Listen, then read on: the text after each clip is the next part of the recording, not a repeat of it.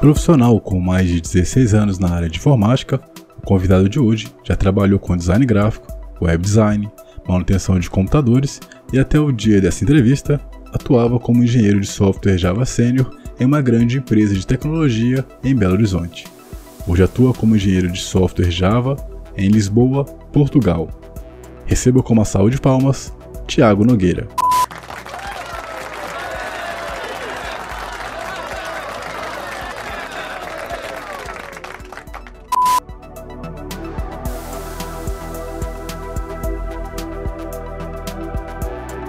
Sejam bem-vindos a mais um episódio do Carreira Tech, onde entrevistas profissionais da área de tecnologia para que você, diante dessas informações, consiga investir melhor o seu tempo, o seu estudo, o seu dinheiro também, né?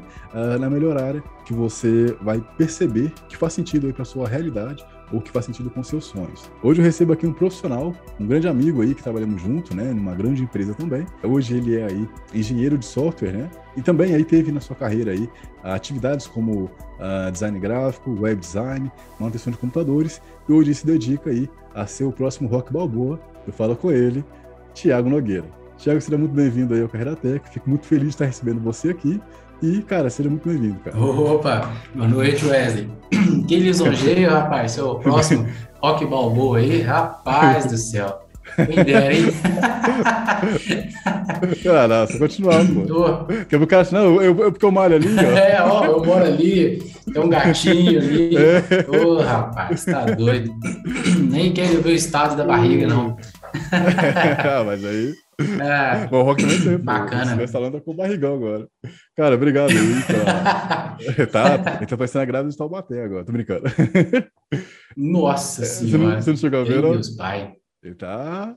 Não, não vi recente. Recente? Ah, eu. Tem, um tempo, Nossa. tem uns meses que eu vi. Ah, mas também, quantos anos ele tem? Já tem uns 60 anos, não, é acho, mais. Acho que 70 se bobear. Nossa, 70, rapaz do céu. Mas ele tá fortão ainda. Só com barrigão. Uma hora o cara. Pois é. Aí pra você ver. É. E rico, né? É. é. Não, nesse caso ele pode, né? Cara? É, ele pode. Nesse caso ele. Ele, ele... ele merece, né? ele merece. Ele é igual o Batman, né, cara? Tem o superpoder. É, é verdade, é verdade. É, bom, o poder da riqueza. pois é. Cara, seja muito bem-vindo aí, cara. Fico muito feliz de estar recebendo você aqui, né? É uma pessoa que aí que em alguns momentos aí no passado me ajudou muito com conselhos é, importantes, né? Que foram é, importantes para minha para uma decisão grande que eu fiz num, num determinado momento. Não sei se você vai se lembrar também. É, e, cara, muito obrigado aí pela sua disponibilidade. Você é um cara aí que está com, digamos, o currículo aí do Barack Obama, oh. currículo muito apertado. é... e, cara, obrigado, cara. Oh, que isso, rapaz, é um prazer, é bom saber que em algum momento eu pude é, te ajudar, né, com alguma informação, uma, uhum. Alguma coisa útil, né, é sempre bom a gente é, ajudar. Eu vejo você com o canal, acompanho alguns, alguns itens, algumas, algumas né, entrevistas e que bom, é bom saber e que eu puder fazer para ajudar, né? Seja com você ou seja com outras pessoas, a título de informações, né? Assim como também você já me ajudou, já trocamos uma ideia bem bacana é. aí. Aquela troca de ideia é sempre boa, né, cara? A informação, é. ninguém detém sim, sim. a informação, então a troca de ideia é sempre bom ali para enriquecer, né? A vida da gente, as coisas. Sim, então, é um prazer, cara, e fico, fico, fico feliz em saber que em algum momento eu te ajudei aí ah, com alguma informação que foi útil para você, principalmente ajudou a tomar alguma decisão, né, para sua vida. É sempre bom. Bom demais. Perfeito, obrigado.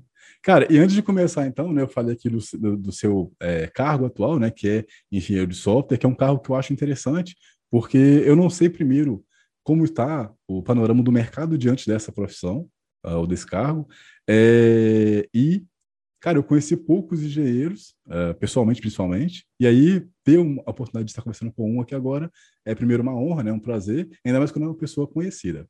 É, mas antes de falar de engenharia de software, o que, que você fazia antes de trabalhar com TI, cara? Cara, essa é uma boa pergunta. Antes de trabalhar com TI, antes, antes de tudo, eu era pintor de muro. Caraca. Né? Meu pai, ele trabalhou, ele foi pintor, né? Inicialmente ele era um artesão, e ele pintava muros, muros mesmos. Aqui na nossa cidade, em BH, existiam muitos muros, muros ah, de concreto sim. mesmo, tijolo. né? Uhum. Então a gente fazia publicidade, ele fazia publicidade para essas empresas nos muros, né? E eu era o assistente primeiro interino e substituível dele. então a equipe era ele, eu e meu irmão. e, e, aí a gente oh, legal, fazia legal. isso, a gente pintava muros, né? E, e em alguns momentos também para campanhas políticas, há um tempo atrás, eu não sei se você vai se lembrar, mas existiam campanhas políticas, né, onde a gente imprimia alguns muros, os nomes, dos, os nomes do candidato, é, número de votação. Ah, sim, sim, sim. É, Com número e tal, né? Então, e em outros momentos a gente trabalhou para algumas empresas aqui também, né, quando não havia essas campanhas políticas, a gente trabalhava é, imprimindo ali a logomarca dessas empresas nos muros de BH, de Belo Horizonte, oh, região metropolitana. Então era isso. Antes de tudo, era pintor, né? Como o meu pai sempre foi. Mas aí você ficou sendo pintor até ir para a área de tecnologia ou você fez outras coisas também? Então, até ir para a área de tecnologia. Aí, não, né, e de outras coisas eu fiz de tudo. Aí já trabalhei no sacolão, carregando caixote. Ah, sim. É, é ah, sim, não, aí fazia o que, que tinha que ser feito, né, cara? Mas. O que tinha, né? É, Entendi. tem sempre que né, ajudar de alguma maneira, tinha que né, conseguir ali um sustento, me ajudar a pagar uma conta aqui e colar. Então, já fui uhum. pintor, já trabalhei de lavar carro, já trabalhei de descarregar caminhão de, de, de areia. Uma coisa que a gente fazia muito antigamente, essa meninada de hoje em dia aí, criada com Nutella e leite com pera, não, não, não, entende muito, mas os antigos aí vão entender. Quando a gente via... É, do, do do carinha lá Pois é. Né? é o Gil, Gil, Brother, não, Gil Gomes, no, eu acho, né? uma coisa assim. No Away News? É, Away, Away, Away, Away. Nada a ver. É o Gil Gomes. é. Então, quando a gente via um, um, monte de areia e tijolo na rua, rapaz, aquilo naturalmente traduzia em dinheiro. Porque Antigamente, ah, a galera entendi. do depósito vinha e jogava areia na rua, né, para o dono da casa pegar. E aí uhum. a gente cobrava 5, 10 reais para pegar aquela areia e colocar né, em algum canto aí da, da casa desse Oi, cara. Só. Então, para muitos, isso aí era um entendi. trabalho pesado. Na verdade, sempre foi um trabalho pesado, né? Sim, sim. Mas, nossa senhora, isso me ajudou demais. E a gente fazia isso aí, já andava pelas ruas olhando assim onde é que tinha areia e tijolo. fazer... Então você era o cara que já ficava de olho na é, oportunidade. É, não, não tinha muito jeito, né? A área de tecnologia, como a gente conhece hoje, hoje é, Existem muitos serviços, por assim dizer, é, com fontes em escritório. A gente chega no escritório, senta com ar-condicionado ali, bonitinho e tal, né? Hum. Ou atende um cliente. Não, não, nenhum demérito nessa, nessa área. Não estou depreciando essa área, só exemplificando. Hoje existe esse cenário tranquilo, confortável, né? Mas antigamente, quem tinha a oportunidade de trabalhar no escritório era quem conseguia fazer uma faculdade, né? Que na nossa época, é. hiper caro, caríssimo, né? Ou quem é um funcionário público, sim, sim. né? Pessoas normais sim. como a gente tinha que fazer o que aparecia, né? Carregar sim. caixa de sabão, carregar areia, pegar bico é. em oficina, né? Era o que tinha que, era o que aparecia, né? É, como os pais da gente também não era, não tinha aquela formação, né? Que trouxe, possibilitou a gente a ter ali uma, herdar uma condição de, de educação né, máxima. Uhum. Então, o que tinha para aquela época era o que tinha que ser feito. Entendi. Interessante, cara. É, eu estou ouvindo você falar aqui, estou lembrando também um pouco né, da, da, minha história e tal. É, e, e, olhando para você assim, tipo, lógico que eu estou te julgando pela imagem, né? Mas é, te olhando assim, a gente não, não, consegue imaginar que você, sabe, que você já foi, digamos que, o cara que. É, é como é que eu posso colocar isso? É, o cara que. Uh, como é que eu vou colocar isso sem ser os memes na internet? ah, difícil, é, cara. é, tem que pensar nesse detalhe. É, hoje em dia. Uh, tipo assim, tipo, te, te, olhando assim, é, eu tinha a impressão que você era um, era um cara que já vinha de uma família com estruturada financeiramente, entendeu? Eu não sabia que você tinha esse passado uhum. legal e tal.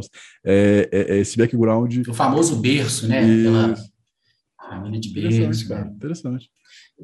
Não, nossa senhora, rapaz do céu, a gente já trabalhou aí uh, de, de, muitas maneiras, assim como muita gente, sim, né? Sim. Não, não, sou uma pessoa exclusiva nessa sim, área, né? Então, muitas pessoas da minha idade, né, que, que veio ali da mesma minha vizinhança, colegas meus e tal, tudo mais, uh, a gente trabalhou com o que tinha que fazer, sim, né? Sim. Eu até fiz uma brincadeira aí com a galera no tela de hoje, assim, mas é porque hoje é, o mundo mudou. mais esse tipo de trabalho, sim. Já tá tudo, né, muito mais fácil e acessível, né? Sim. Mas na nossa época, até a gente conseguir chegar onde é, a gente ainda não chegou, né? Mas uhum. por onde a gente ainda está caminhando, a gente já fez o que tinha que né, fazer, já pegamos pesado mesmo. E, e é, antes, antes de, de, continu, de, continuar, é interessante começar a perceber que, que eu tinha esquecido realmente de, das origens, digamos assim, né? Eu também, essa questão que você falou do ar-condicionado, eu lembro que quando eu fui trabalhar pela primeira vez no local que tinha ar-condicionado, mas que eu estava lá como o profissional dali, sem ser da parte de limpeza, né? Mas sim como o técnico de TI, por exemplo, era como se eu, sabe, como se tivesse mudado a, a minha realidade, saca? E era, era uma coisa muito. Uhum. É, a sensação de estar tá naquele local que eu sempre olhava as pessoas bem arrumadas e tal, é, é, uma, é uma mudança que uhum. acho que só quem. É, é, sei lá, quem, quem trabalhou muito no sol, sabe? Quem se ralou muito uhum. e tal, é, consegue entender, assim. Aí, à medida que eu tava vendo você falar, eu comecei a lembrar dessas coisas. E, e, e aí, indo para a parte de tecnologia, é importante também ver o quanto que. É, esse impacto ele tá só escalando, sabe? Por exemplo, hoje você vê menino uhum. ou menina, né, no TikTok, por exemplo, sei lá, no, no, no Instagram, ganhando, sabe, muita grana.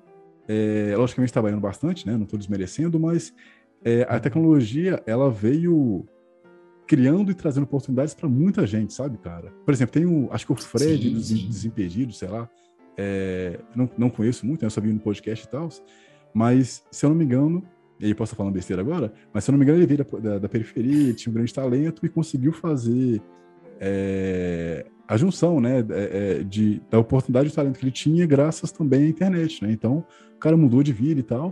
E é interessante ver como. É como se tudo que a gente tivesse passado é, fosse, sei lá, aconteceu dois, dois séculos atrás, na questão de, é, de mudança exatamente. no mercado, sabe? É interessante se eu começar a olhar, olhar uhum. isso assim. Eu acho que poucas pessoas hoje é, que não estão atentas também né, para o mercado, para onde as coisas estão indo, para as oportunidades que estão aparecendo, é que vão entender, talvez, é, essa, essa, essa demora do que a gente conseguiu alcançar, sabe? É, e é, é, uhum. interessante refletir um pouco sobre isso também, assim. Logicamente, não estou desmerecendo de ninguém, né? Cada um passa pelo uhum. seu próprio caminho, mas quando, quando a gente começa como eu olho hoje para garotada de hoje em dia, é, eles têm tanta oportunidade é, é, é, na palma da mão, cara, que, sabe, você fica pensando, caraca, cara, olha, que, que, que da hora, Muita sabe? Coisa. É, se você, se você for conversar uhum. com eles, cara, é como se você tivesse vivido uns 300 anos atrás, entendeu?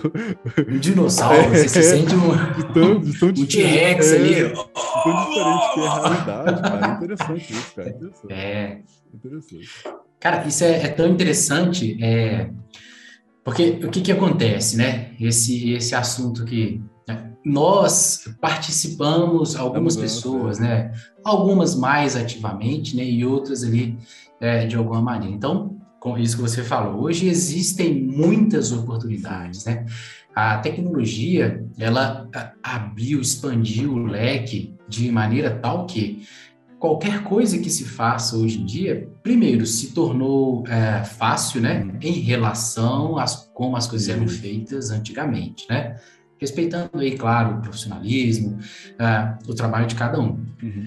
Mas hoje em dia, qualquer coisa que se faça, igual você disse, TikTok, é, YouTube, é, Instagram, uhum. Facebook, então é, tudo que se faça com meio à tecnologia, a pessoa consegue obter uma remuneração, consegue Sim. ser bem visto, né? Sim.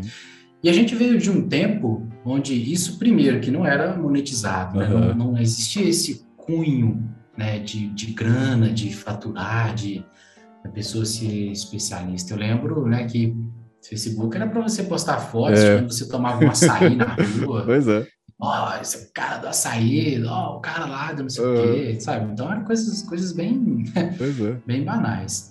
E, e, a gente, como a gente veio dessa era pré-histórica, uhum. onde, onde não existia essas coisas, é, você se surpreende às vezes, né? Então, você vê, nossa, poxa, a galera de hoje, eles não têm que passar pelos é. problemas que a gente passou, mas a gente vê muitas oportunidades, né? De, de sobressair, de fazer alguma coisa, sim, sim. né? De, de, alavancar uma carreira. Isso é bacana, isso é muito bom. É, eu tenho três irmãos. Hoje, na verdade, eu, te, eu tenho. Peraí, quantos irmãos tenho? Como assim? Tenho três irmãos. Como assim, cara? É porque era, nós éramos quatro irmãos. Depois ah, meu pai já conseguiu mais dois que recentemente. Isso? Então agora eu já estou meio confuso. Caraca. Seu pai é bom mesmo. Pô, rapaz, não quer parar, não. Então, eu tento falar com meus irmãos, cara. Hoje, a, toda dificuldade que vocês têm em alguma coisa ali, é o um mínimo é. perto do que nós já tivemos, né? Então, hoje você pega alguma coisa ali que já veio, né, bem maduro, com a base de conhecimento já é, bem consolidada, aprende rapidamente, faz e tal. É, tem que se aproveitar, né, cara? Sim. Essa galera de hoje em dia aí tem que aproveitar. E nós que viemos, né, um pouco anteriormente, que temos, que participamos, né, uhum. desses itens, também temos que né, vislumbrar um Sim. pouco dessa tecnologia, de tudo isso, né, desse cenário. É bacana. É interessante também, é, só aproveitando esse assunto ainda, é, eu acho que é, essa, essa mudança está tão lenta, lenta na verdade não, acho que algumas pessoas, é, principalmente o próprio mercado, está tão lento em perceber esse, essa, essa disrupção, assim, que hoje, por exemplo, eu estava estudando é, um treinamento da, da, da, Academia de Forense Digital, é, que eu sou parceiro e tal. E, cara, você começa a ver algumas coisas que eu nunca tive acesso, por exemplo, e aí você começa a ver o tanto que, às vezes, é, o mercado tá despreparado para questões de segurança, sabe? Esse, esse número de ataque de ransomware, uhum. por exemplo, é, quando você começa a pensar sobre funcionamento de algumas empresas, você pensa, caraca, sabe? Essas empresas aqui, elas podem sofrer provavelmente um ataque disso, sacou? Uhum. Então você fica, caraca, cara. Não se pensava nisso antes, né? É, cara, sabe? Tem tanta coisa acontecendo que, igual, por exemplo, outra coisa que é muito interessante, é a questão da engenharia social, né? Do, do ataque de engenharia social. É uma coisa que, tá, engenharia social é velho, mas hoje, com tanta informação, é, isso começa a ser usado também contra. Você tem a questão do Pix, por exemplo, ou das, redes sociais. Hoje, eu estava até conversando, é, fiz um, um, vídeo com o Marcelo Nage, né, que é uma pessoa excepcional, maravilhosa e tal, que é, a gente estava trocando ideias num, num, vídeo que eu não vou lembrar o assunto agora, que os bandidos eles estão começando a ir para o mundo do cybercrime, cara as facções, sabe? Uhum. E isso começar a ficar um pouco assustado Sim. de para onde para onde a gente vai começar a evoluir, sacou? Tipo, se a gente uhum. que já tá na área de tecnologia, às vezes tem dificuldade com alguma coisa, principalmente na parte de tecnologia, de lembrar de ah, a foto que eu tirei aqui, sei lá, vamos supor que você tem filho. Ah, seu filho tirou a fotinha lá que tem o um endereço aparecendo, ou o nome da rua onde ele mora, o uniforme da escola. Sim. Se esses detalhes que a gente não presta atenção. da loja. É, que, é, se, a, a, a, o crachá, por exemplo, se esses detalhes que a gente não presta atenção, a gente está jogando de graça assim, alguém com ideias é, mais, inten mal intencionada vai começar a olhar isso e vai gerar informação negativa para te pegar. Pegar assim, né? A pessoa, no caso. Então, cara, o, o, as coisas estão tão, tão, tão rápidas na questão de evolução que eu acho que a gente, se a gente, se a gente que já está na área de tecnologia, se a gente bobear, a gente também vai ficar para trás, sacou? Então, é, é, é interessante é começar a refletir um pouco sobre isso, porque tem, tem tantos cargos hoje que existem, que estão aparecendo, que antigamente a gente nem pensava que apareceria, que, cara, é, é, é, é, bom, sabe? É, parar um pouco, ouvir ideias diferentes, pessoas que conversam de assuntos diferentes, para a gente dar uma atualizada, assim, porque senão a gente vai ficar trás, assim, sacou? Verdade, verdade. A, a tendência, né, é natural, a ordem natural das coisas, né, é que Isso. Se evolua, se atualize, né, e a gente como profissionais de tecnologia, igual você disse, à medida que vem uma tecnologia, existem pessoas que vão usar aquela tecnologia de maneira benéfica, né? E do outro lado existem uhum. pessoas que já estão imaginando como aproveitar daquela tecnologia, né? da engenharia social. Então é uma atualização uhum. constante, né? A gente nunca consegue parar e ficar estagnado no lugar. Quando isso acontece, é... a criminalidade, né? Esse outro lado é, é, perversivo evolui. Então é uma atualização uhum. constante. Pois é. Bom, agora depois de assunto de tiozão, Chega, né? os caras ficam filosofando. Como é que a galera fala hoje aí? TTT, TTC? Tem uma sigla para isso hoje em dia que a galera fala. é o cringe, não, nada a ver, né? Cringe é, é, cringe é outra coisa. É, eu, tô, eu nem sei mais essas coisas. O pessoal fala de assunto antigo, eu não sei qual é a sigla. Mas tem uma sigla aí que eu é. também não lembro. Eu não sei, eu tô por fora, eu tô por fora. Mas, mas é, quando você conheceu a, a programação, cara? Então, aí é, foi assim, é, quando, depois que a gente saiu dessa área, né, quando eu trabalhava como pintora, a gente, eu passei a fazer um curso de, de informática, né, e naquela época a gente tinha um K62, K62500, DX2500, nossa Era ali o rival do Pentium 100, né? Caraca. E aí, cara, esse computador dava tanto. Quem estiver assistindo vai estar tá vendo aí na tela. Esse computador dava tanto problema que eu tive que fazer um curso de manutenção né, de computadores. E aí, meu pai fez uma, uma permuta, até agradeço muito né, ao meu pai por, por permitir, me permitir isso aí. Uhum. Então, grande parte foi a iniciativa dele, né, de fazer uma permuta com a, uma empresa de computadores. Posso falar o nome dela aqui? Eu nem sei se existe hoje. Pode? É? Pode, pode. Na, na, época, na época, muito tempo atrás, foi a SOS Computadores, né? E aí ah, ela foi grande, cara. É, foi grande. Era, nossa, tipo assim, era, era propaganda. É. é. A gente tá velha, cara. Nossa, rapaz do céu, fala Revelando idade. Nossa Pode senhora. Mas e aí, como a gente prestou serviço para eles, né? Fazendo essa pintura de uhum. muros, divulgando a logomarca deles, os produtos que eram cursos de informática, meu pai fez uma pergunta com esses caras, né? E, e aí eu fiz o curso de informática lá de manutenção, e aí eu comecei com manutenção de computadores. Rapaz, eu nunca arrumei tanto computador na vida, né? Principalmente os nossos dentro de casa, que sempre dava problema. A impressão que eu tinha era que eu fiz o curso para arrumar os nossos computadores. Entendi. Dava é, muito problema. E no meio do caminho, para instalar Windows 98, Windows 95, Windows Millennium, né? Aquela coisa toda. Uh, limpar vírus, né? Remover, fazer conserto de máquina, soldar transistor, Caraca. as coisas que hoje já não se faz é, mais. Não. É, existia vírus, né? Uhum. Vírus de macro. Caraca. Não sei se você vai se lembrar, aí, mas antigamente vírus era naquelas macros do Office, em VB. Caraca. E, é, e aí, um vírus que me chamou a atenção, como eu fazia, era parte do meu trabalho, isso aí, é, remover vírus com Norton, com, com AVG na época. E, e, e, aí a gente aprendeu, eu aprendi, falei, poxa, como que eu removo um vírus que eu não sei onde é que ele está? E existiam alguns vírus de macro, igual o Melissa, por exemplo, que marcou muito aí nos anos 2000, acho que antes do, do de 2000, né, na verdade, foi o Melissa, ele replicava através do Outlook. Oh. E aí eu tive acesso ao código do Melissa, né, para a gente conseguir, através das macros ali, eu falei, não, caraca, que tem louco, rapaz do céu. Tá parecendo que eu tô quebrando pedra aqui, arrumando o computador, com aquelas pulseirinhas anti-estáticas tomando choque à torta e à direita.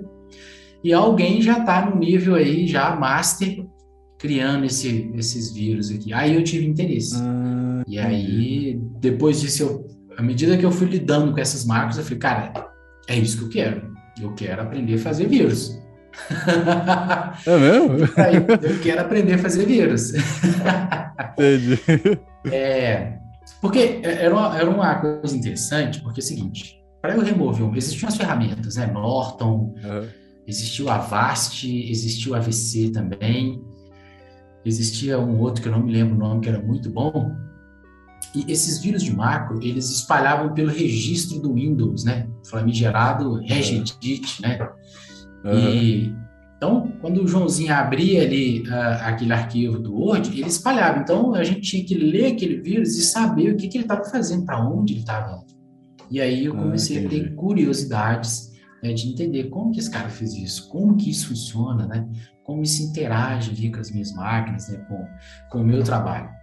E foi aí que eu tive contato com, com o VB, né? VB, VB Script na época.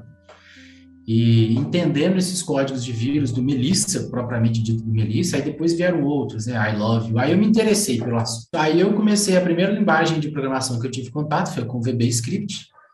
É, como ele lidava com aquilo ali. Aí comecei a fazer planilhas no Excel também para tentar ver, né, testar e aprender como fazer as formas. É, é, muita gente usava, esse pessoal usava para vírus, e eu também podia usar isso fazendo planilhas automatizadas, né?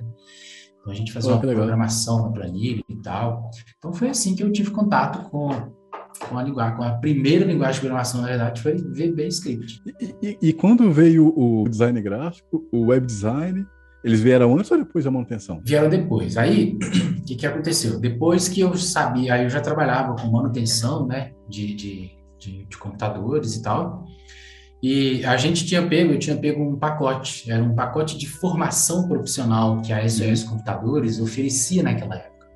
Então, você fazia é, manutenção de micros, né? Eu tinha escolhido fazer manutenção de micros. Você podia já ir direto para a área de design e tudo mais.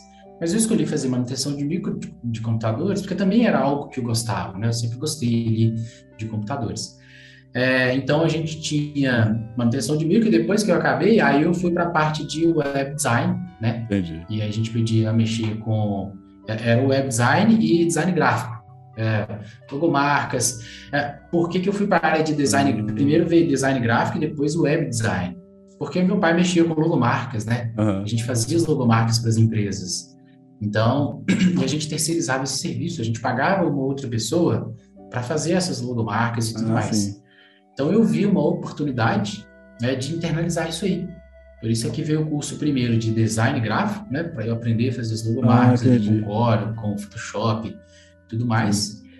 E, e depois, aí veio a outra parte, que era a uhum. parte da web, né? E aí, como eu já tinha esse contato com a com a linguagem com o VB, a parte de design gráfico eu fiz para ajudar, né, no nosso serviço, na, no serviço que eu tinha com meu pai, né, e depois a parte de web design foi a parte que eu realmente gostei, me interessei é, em mexer aqui na internet, o auge da internet, né, aquele modem 56 kps que você conectava de madrugada e ficava até às uhum. 6 da manhã.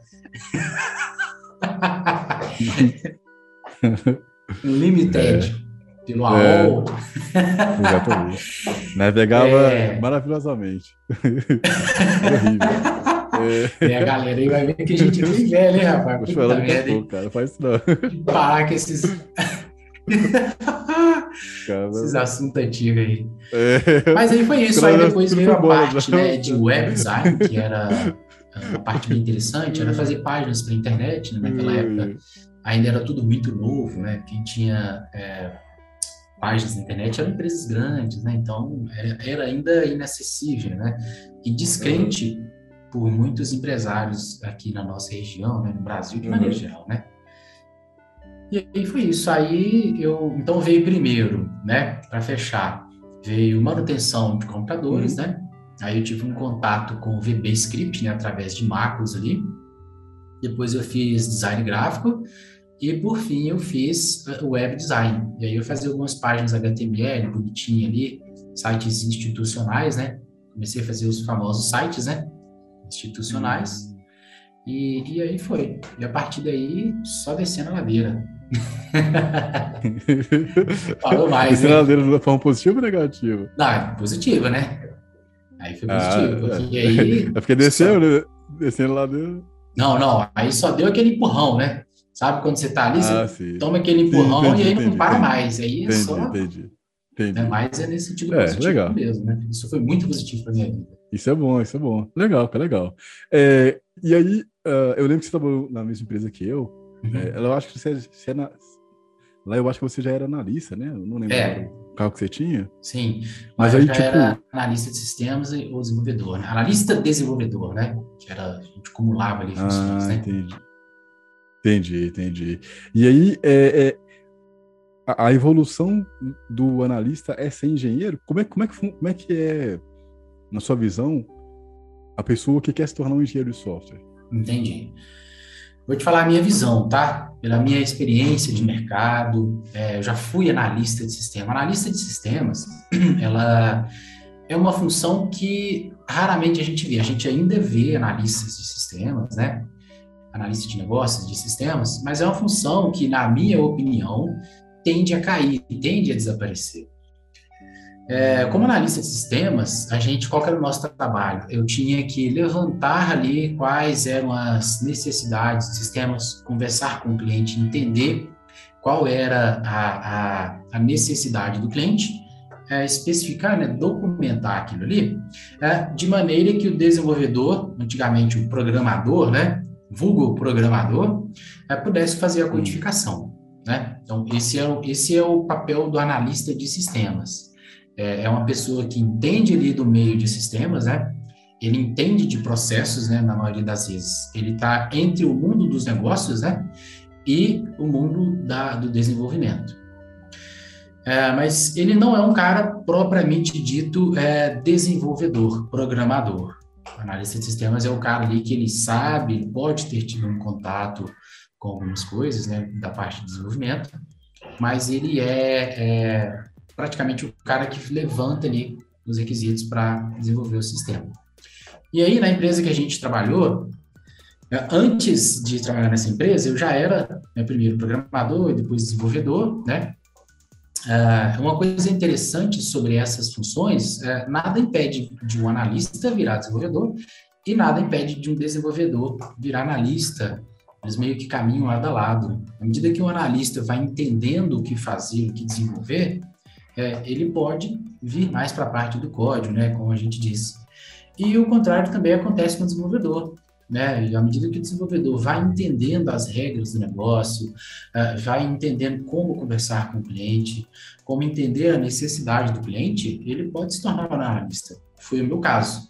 É, inicialmente, eu comecei como programador, né, um tempo atrás, bem antes, é, e fui aprendendo, fui a, adquirindo algumas habilidades, né, de é, a experiência, a famosa experiência, né? Você mexe com um sistema, com outro, você tem que conversar com o cliente, entender o que ele faz, né? Conversa com vários analistas. E aí eu cheguei a esse ponto, né, de me tornar um analista é, desenvolvedor. E aí quando a gente trabalhou junto naquela empresa, a gente, eu era um analista desenvolvedor, né? Fazia ali no meio termo entre a equipe de análise, né? Era responsável por fazer a análise junto com o cliente e colocar de maneira que os desenvolvedores conseguissem é, codificar. Interessante, cara. É. É uma coisa interessante sobre essa função de analista de sistemas. É, existe, eu acho que ela tende a, a sumir ou se não sumir, a diminuir algumas funções, né? Não, não por demérito da função, mas hoje a parte de desenvolvimento, de engenharia de software, ela está trazendo isso tão, tão para perto do desenvolvedor, tão para perto da arquitetura, né? Que essa função, como simplesmente analisar o sistema, é, ela meio que já está caindo em desuso, né? Não sei ainda se já deixou de existir, mas ainda eu acho que ela tende a, a diminuir pelo menos pelas empresas por onde eu passei, ela não existe mais. Entendi, interessante. É, e, e, aí, o, o para a pessoa que está assistindo a gente, é, ela, ela mirar a questão do, de ser um engenheiro de software, como é que você acha que hoje ela pode, sabe, é, seguir o, o é, é qual o caminho que você acha que ela deveria seguir? Entendi. Não, bacana. Essa pergunta é bem interessante. É, uma, uma, uma como que eu te poderia dizer? É fácil e é difícil. Hoje, é... A título. Legal. que controvérsia. É controverso, né? Há controvérsias. Não, tô de boa. É, é, é fácil. No seguinte sentido. Você deu uma dilmada aí. É? Você deu uma dilmada. Pois é, ô oh, rapaz do céu, todo mundo perde, ninguém Tô ganha. É todo mundo ganha, ninguém perde. É. Mas o que eu quero dizer é o seguinte: é hoje é, existe uma facilidade, um acesso ao conhecimento muito maior né, do que já existia antigamente. Então, é, um analista, um, um, um, engenheiro de software, hoje ele consegue acessar cursos específicos, né, tanto pela internet, ah. né, cursos EAD, cursos à distante, à distância, cursos presenciais, cursos técnicos específicos, né, é, eu valorizo muito cursos uhum. técnicos, porque eles são os cursos ali imediatos, eles formam uma pessoa, o desenvolvedor, para atuar é, diretamente. Então, hoje existe uma, acess, uma acessibilidade é, uma, muito grande desses cursos, né? uma clareza muito grande, é, que possibilita a pessoa, a partir do momento que ela queira se tornar um engenheiro, buscar uma trilha, o que a gente chama de trilha, né? Uma trilha de conhecimento, uhum. que vai dar para ela todas as habilidades, né? Todas as, as, as, as hard skills, né? As habilidades técnicas conhecimento de linguagem, conhecimento de arquitetura, conhecimento de padrões de desenvolvimento, para ela se tornar um engenheiro. Né? Essa é uma das maneiras que eu acho que, que eles se tornam hoje. Por isso é que eu digo que é fácil, porque tem muita informação, tem muito curso é, que possibilita isso aí.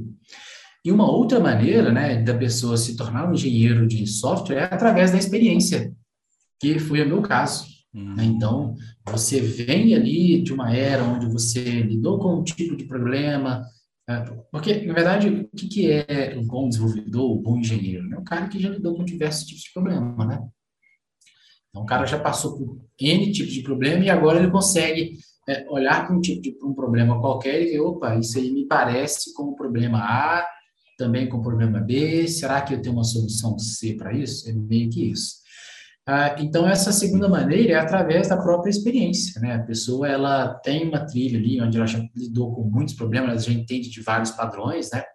E aí, se ela pegar ali alguns cursos mais focados, pequenos, ela consegue se tornar um engenheiro, né, de, de software. Então, através de trilhas de conhecimento específicas, né, que são bem acessíveis hoje, é, seja de ensino superior ou trilhas técnicas, é, e através da experiência. É. Pô, legal, cara. É, é... Bacana.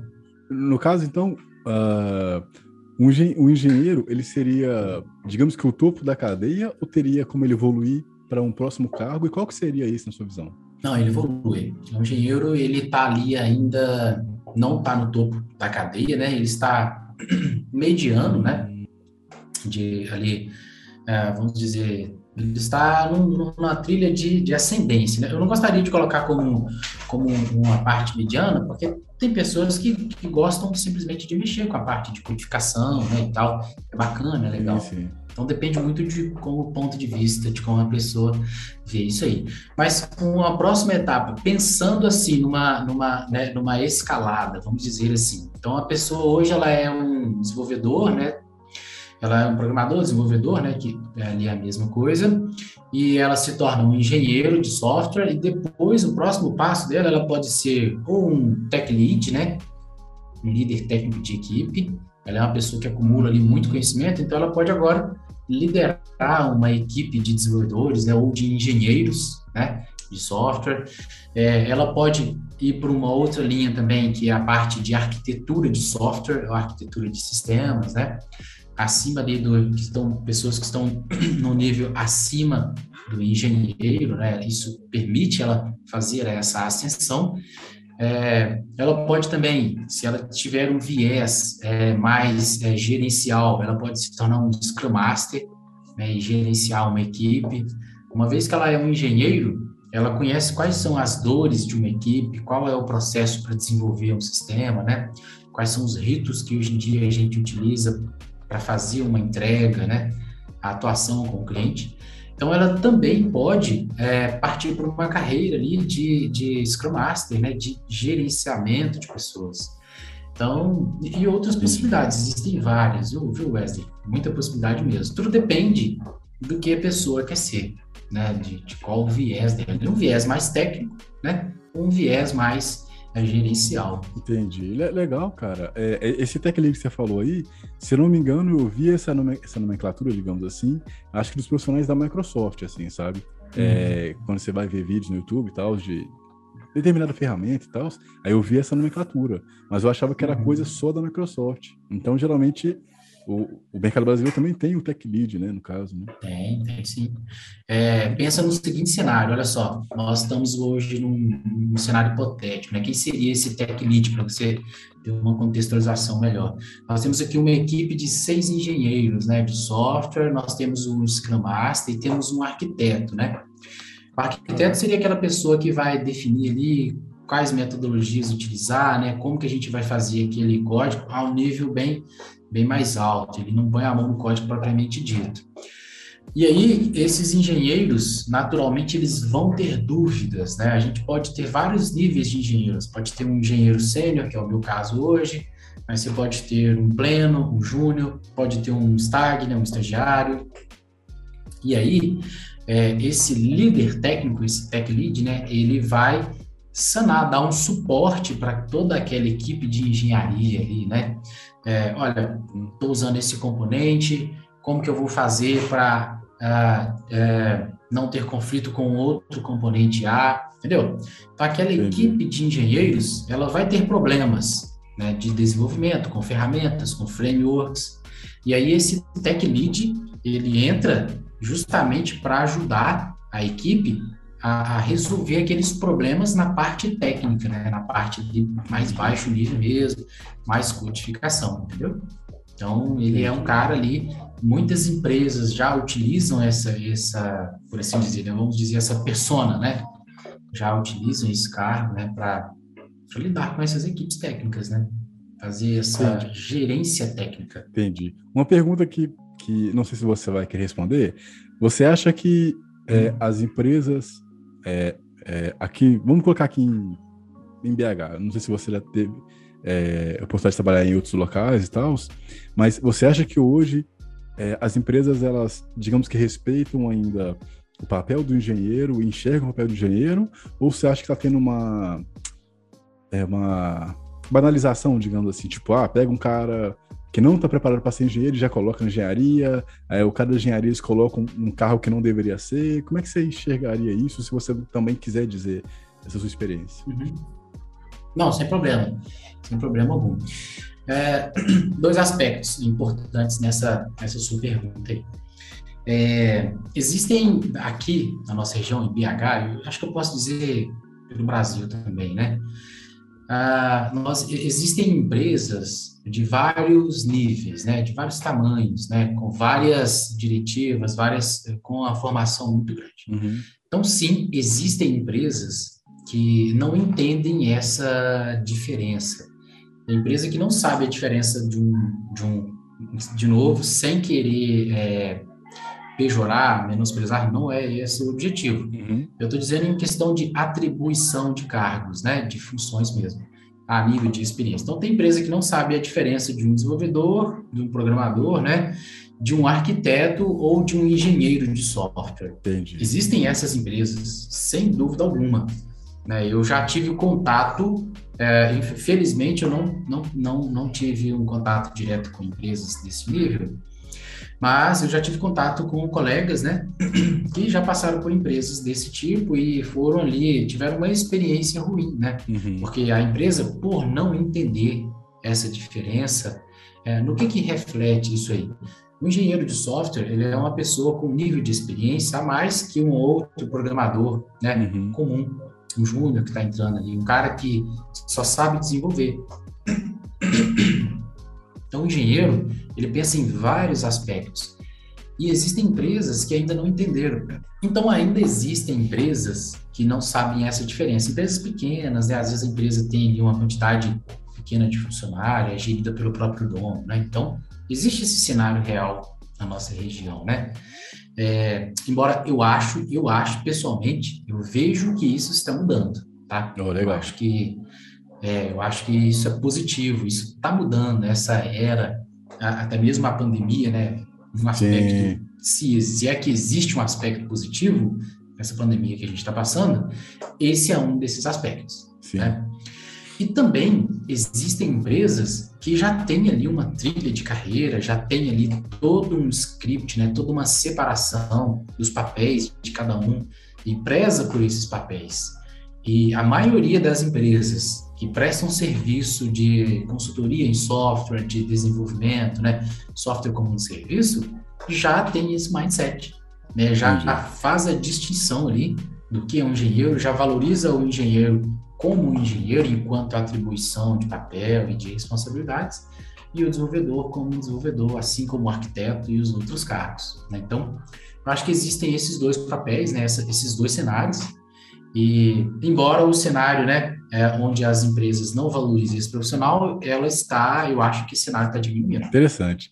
É, no caso, eu estou vendo que você fala bem, você consegue é, exemplificar coisas difíceis para coisas fáceis, e isso é uma, é uma qualidade, né, um skills muito interessante, é, principalmente para quem vai lidar com outras pessoas, né? Isso é uma habilidade que uh, eu, eu, acho que quando você é um perfil muito técnico é difícil de desenvolver. Uhum. É, além dessa qualidade, quais são os, os, outros, na sua visão, né? Quais são os, outras, uh, os outros skills, é, soft skills e hard skills que você acha que um, uma pessoa que pretende ser um engenheiro de software precisa desenvolver? Entendi. Boa pergunta, muito boa. É, até agradeço aí pelo elogio. Isso aí é comunicar, né, assim como qualquer outra área. Claro que salvo aí as dificuldades que cada um de nós temos, né? Às vezes a gente consegue comunicar uh, em uma área muito uhum. bem, em outra não tão bem, né? Então cada um tem uma dificuldade ali com a comunicação. Mas, uhum. igual você disse, ela é essencial, né? Para qualquer, qualquer relação que a gente bater, né? Profissional, Sim. pessoal, né? Com, com esposa, com até mesmo com filhos, né? E clientes. Então, essa é uma habilidade uhum. aí que uh, não só um engenheiro, mas uma pessoa que queira evoluir né, na carreira e principalmente na nossa carreira de tecnologia, Sim. onde a gente tem que ter um contato com o cliente, né? A gente meio que Sim. você tem que saber comunicar com o cliente e tem que saber comunicar com a equipe. Então, você não pode ser a pessoa que comunica bem com o cliente Sim. e comunica mal com a equipe, né? é. Até o fundo do poço. Verdade. Se for esse cenário, né? Pois é. é. E a parte das. Então, a comunicação é uma parte boa, né? Que a gente tem. Uma outra parte, uma outra habilidade que uma pessoa que queira evoluir como engenheiro, como arquiteto, né? Como profissional, digo assim, como profissional mesmo, é, bem desenvolvido, é, não está muito relacionado a saber, a conhecimento, está mais relacionado a pessoa conseguir pedir ajuda, né? Por exemplo, eu não sei tudo, eu estou diante de um problema que eu não consigo resolver, eu não consigo entender. Me comuniquei com você, né? Você me explicou qual é o problema, mas me falta o conhecimento, né? Para entender aquele problema. Ou eu tenho conhecimento, mas não sei onde buscar a resolução, a quem eu vou endereçar aquele problema, né? Então, uma habilidade importantíssima que, que uma pessoa uhum. que queira evoluir na nossa área tem que ter é saber, opa, levantar a mão, alguém me ajuda, né?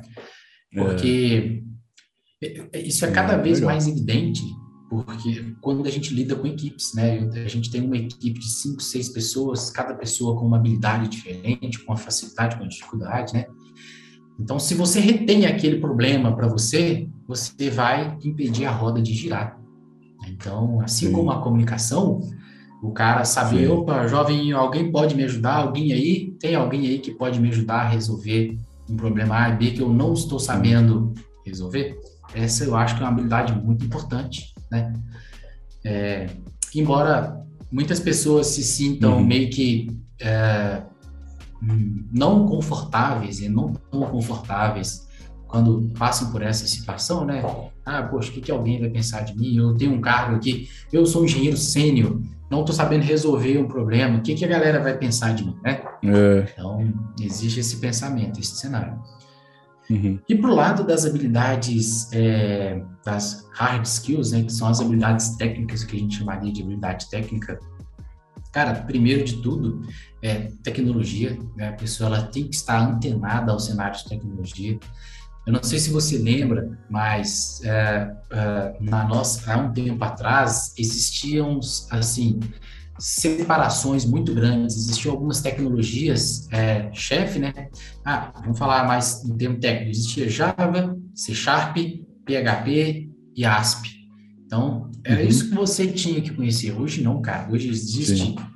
um framework, existe o Hibernate, existe o Spring Boot. Dentro do Spring tem mais 30 outros componentes diferentes. Aquele componente ele tem uma versão diferente para uma determinada uh, uh, utilização, para web. Caramba. Então, uma das coisas que a pessoa tem que é, ter é ali aquela paixão por tecnologia, aquele interesse por tecnologia, porque ele vai sempre ter que ficar atualizando, uhum. ele vai ter que estar antenado no que, que o mercado está tá inventando, né? Sim. E não menos importante, a parte de saber codificar, né? Essa parte é muito importante. Alguma linguagem de desenvolvimento, Sim. né? Uh, ele vai ter que saber codificar e ele vai ter que entender um pouquinho mais sobre padrões de desenvolvimento, né? Com a tecnologia que ele escolheu, né? O que está em torno daquela tecnologia? Quais são as linguagens que ajudam aquela tecnologia a evoluir?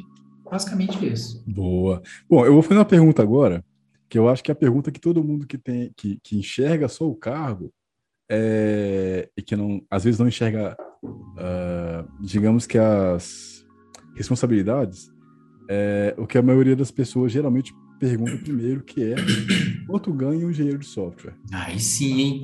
Você foi de, direto ao ponto. O cara tá chegou na voadora. Eu, ah, faz-me rir. Jogou igual o Taz. Faz-me rir. Então, aí que acontece? Pelo, pelo que eu percebi, né? É, hoje eu trabalho numa empresa que valoriza muito o profissional, né? Uhum. E aí, é, as empresas hoje em dia existem. Quando você fala de salário, é, primeiro existe uma faixa. Né? Então, por exemplo, que eu tenho visto aí, você tem de 6 a, a 12 mil reais Caraca. de salário, né, para o engenheiro. O que, que, varia nessa faixa? O que, que faz o engenheiro variar ou não, né? É a senioridade dele. Então, ele começa como júnior, ele tem uma faixa de salário, né? É, é o pleno, é o sênior, entendeu? Então, mas eu acho que é entre 6 e 12 é, mil reais, né? Essa é a faixa que eu tenho visto aí no mercado. Legal, cara. Legal. Precisa depender mesmo aí da experiência, né? Ah, uma outra coisa também que eu acho que pode influenciar é no porte da empresa, sim, claro, né? Sim, sim. Então, se a gente tem uma empresinha pequena, não pode te pagar, poxa, 12 mil reais. O cara fatura 20, como que ele paga 12? não tem jeito, né? É, ele vai ele vai fazer igual aquelas empresas que pegam. Como é que é o cara de gerente de TI, e aí o cara ganha igual um assistente. é exatamente é, isso aí. É, tem. então, aqui a gente tem essa, essa diversidade muito grande, né, de portes de empresa, de renda e tal. Uhum. Mas eu acho que fica nesse valor, entre 6 e 12. Bacana. É um valor interessante. Cara. É sim. Um valor interessante. É, só uma outra coisa que eu acho, é, de novo, né? Não, não querendo é, afagar a pandemia e tudo mais, né? Sim. Mas essa pandemia, ela acelerou a nossa área de desenvolvimento, né, de software, de engenharia, de, de infraestrutura de TI, né, e tudo. Isso eu acho, né, eu pessoalmente, Thiago Nogueira, acho que isso iria acontecer, né, um pouco mais para frente, um pouco mais no futuro. Só que com essa pandemia, isso acelerou, né, trouxe para cá uma necessidade né, é muito grande de desenvolvedores, né, desse pessoal é, de todas as áreas, né, nessa parte relacionada à TI. Então, isso hoje tornou um cenário muito bacana, né, bem atrativo, e eu acho que vale a pena as pessoas considerarem, né, entrar nessa área de cabeça. Qual o perfil e, geralmente, qual é o porte de empresa? Não sei, não sei se empresa pequena tem, é, tem é, profissionais com cargo de engenheiro de software, mas Geralmente, empresas que contratam engenheiro de software, qual é o perfil dela? Você consegue dizer para a gente? Você consegue enxergar isso? É, eu acho que sim. Né? É, geralmente, quem, quem contrata um engenheiro são empresas grandes, né? É, médias para grande. Essa é a realidade. Né? Por que disso aí? Simples, a questão de faturamento. Eu acho que é a questão de faturamento. Né? Se a gente pensar numa empresa que tem ali um produto, né? Ela tem um software dela ali, um ERP, algum programa, né? Que ela comercializa, né? É, então ela tem que ter uma receita, ela tem que ter ali um rendimento muito grande. A gente sabe que aqui no Brasil é complicadíssimo a gente, uma empresa sobreviver, tem muitos encargos e tudo mais, né? Uhum. Então, é, primeiro, são empresas de médio para grande porte, né? ou empresa que está em ascensão ali, que tem uma cartela de clientes, é, no meu entender, é, bem saudável, né? bem, bem, bem moderada, que tem uma renda, tem uma receita moderada. Essas empresas costumam contratar é, esses profissionais. Embora eu já tenha visto também empresas pequenas, que a gente considera aqui de pequeno porte, também contratando engenheiros de software. Mas aí, por que desse cenário? Justamente porque essa empresa pequena, ela tinha um produto bom e tinha uma cartela de clientes boa. Entendi. Então, ela tinha uma receita, ela tinha uma renda boa, né? Boa. Legal. Então, é, eu acho que é mais ou menos por esse caminho aí. Perfeito. Você acha que existe é, diferença entre um desenvolvedor, programador e engenheiro de software, é software e você conseguiria listar a diferença Entendi. desses três perfis? Eu não diria assim, existe a diferença, né? Mas é, essa diferença não seria, não, não quero dizer uma diferença no sentido de pejorativo ou ali um é mais que o outro, né? O que, que acontece? O que aconteceu comigo, na verdade, né? Não, não vamos dar o meu exemplo, que aí eu posso falar, né? Uhum o que aconteceu comigo? Eu comecei como programador, né? Quem era o programador na época, quando eu era programador? Era o cara que recebia ali a especificação, ele sentava e... Uhum. E entregava ali para a equipe de teste que vinha e descia o pau na gente. Aí eu voltava o programador uhum. e, e fazia, entendeu? Uhum. Esse era o perfil de programador. Então, o programador era um cara que recebia uma demanda e seguia ali a codificação, beleza? Depois, quando eu fui adquirindo experiência, eu fui lidando com vários problemas, né, e, claro, obtendo mais conhecimento, é, eu já não me enxergava mais como um programador, eu já me enxergava mais como um desenvolvedor. É, o que eu fazia? Qual era a minha visão como desenvolvedor? Eu conseguia, conseguia olhar aquela demanda que, era, que me era entregada, né? Isso está atrelado, por isso que eu não digo muito diferença, mas eu gostaria de colocar assim numa, numa timeline, programador, desenvolvedor, engenheiro. Ah, entendi. Entendeu? Porque vem muito com a experiência. Uma, uma progressão. E aí, como desenvolvedor, eu consegui uma progressão. Isso. Exatamente. Era uma progressão de carreira. Uhum. Eu, como desenvolvedor, eu conseguia receber aquela demanda, criticar aquela demanda, entender aquela demanda, né? E criticar foi, peraí, essa solução que você, isso que você está me pedindo para fazer, da forma como você quer fazer, não vai dar certo porque ou eu tenho problema A, B ou C. Então eu já tinha essa essa habilidade, né? Eu já havia aquela progressão que eu entendo ser natural. Uhum. É, para mim isso foi natural à medida que eu fui lidando. E depois é, você mais uma vez, sobe um degrau, que é a parte de engenharia. E a parte de engenharia, ela já dá um salto, né? de desenvolvedor para engenheiro, existe uma diferença sim. O engenheiro hoje, ele consegue pensar no componente que ele vai desenvolver, ele consegue é, imaginar uma solução por completo ali, né? Então ele consegue enxergar diversos aspectos, tanto de negócio, né? Quanto de software, de estrutura.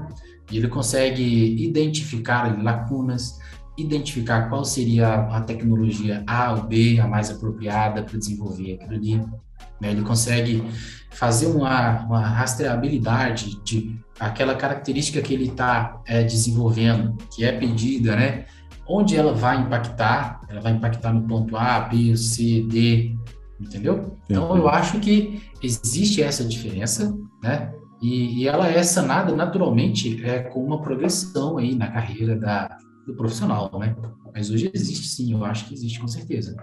Isso está muito atrelado à experiência. Bacana, bacana, bacana. É. É, e a gente está nesse papo aí, o que que faz, de fato, ou é, é um engenheiro de software, ou o que você faz, né? É, não sei se, é, se o que você faz é o que todo engenheiro faz e tal, mas o que que para a galera entender, que tem é, interesse, o que, que faz o engenheiro de software? Uhum. Basicamente, a gente codifica. Nós somos um desenvolvedor, um programador, né? Com um nível de experiência um pouco maior, né? Com uma proeficiência maior, ou seja, a gente consegue, o que, que o engenheiro tem é, que um desenvolvedor comum não tem. Ele tem uma agilidade, ele tem ali uma proeficiência, uma velocidade, né? Tanto em desenvolver quanto em identificar problemas, né? Ou identificar soluções. Então, o que, que o engenheiro hoje faz? Ele desenvolve, propriamente dito, né? Aí eu acho que pode ter alguma variação, algumas funções em, com diferentes empresas. Não saberia dizer por uhum. todas, uhum. né? Mas, no geral, o que, que ele faz? ele desenvolve, ele codifica uma aplicação com um nível de qualidade muito maior, né, com uma proeficiência maior. Então, ele pensa em aspectos de qualidade, em prevenção de bugs da aplicação, né? Qual seria a melhor maneira de desenvolver aquela aplicação, né? Se aquela aplicação tá boa, tá ruim, tá performática, tá executando como deveria executar, se não está executando como deveria executar, o que eu tenho que fazer para mudar essa aplicação, entendeu? Então, é basicamente isso que o engenheiro de software faz hoje. Além disso, o engenheiro de software dá um apoio à equipe de arquitetura, né? Acima da gente, do engenheiro, tem arquitetura.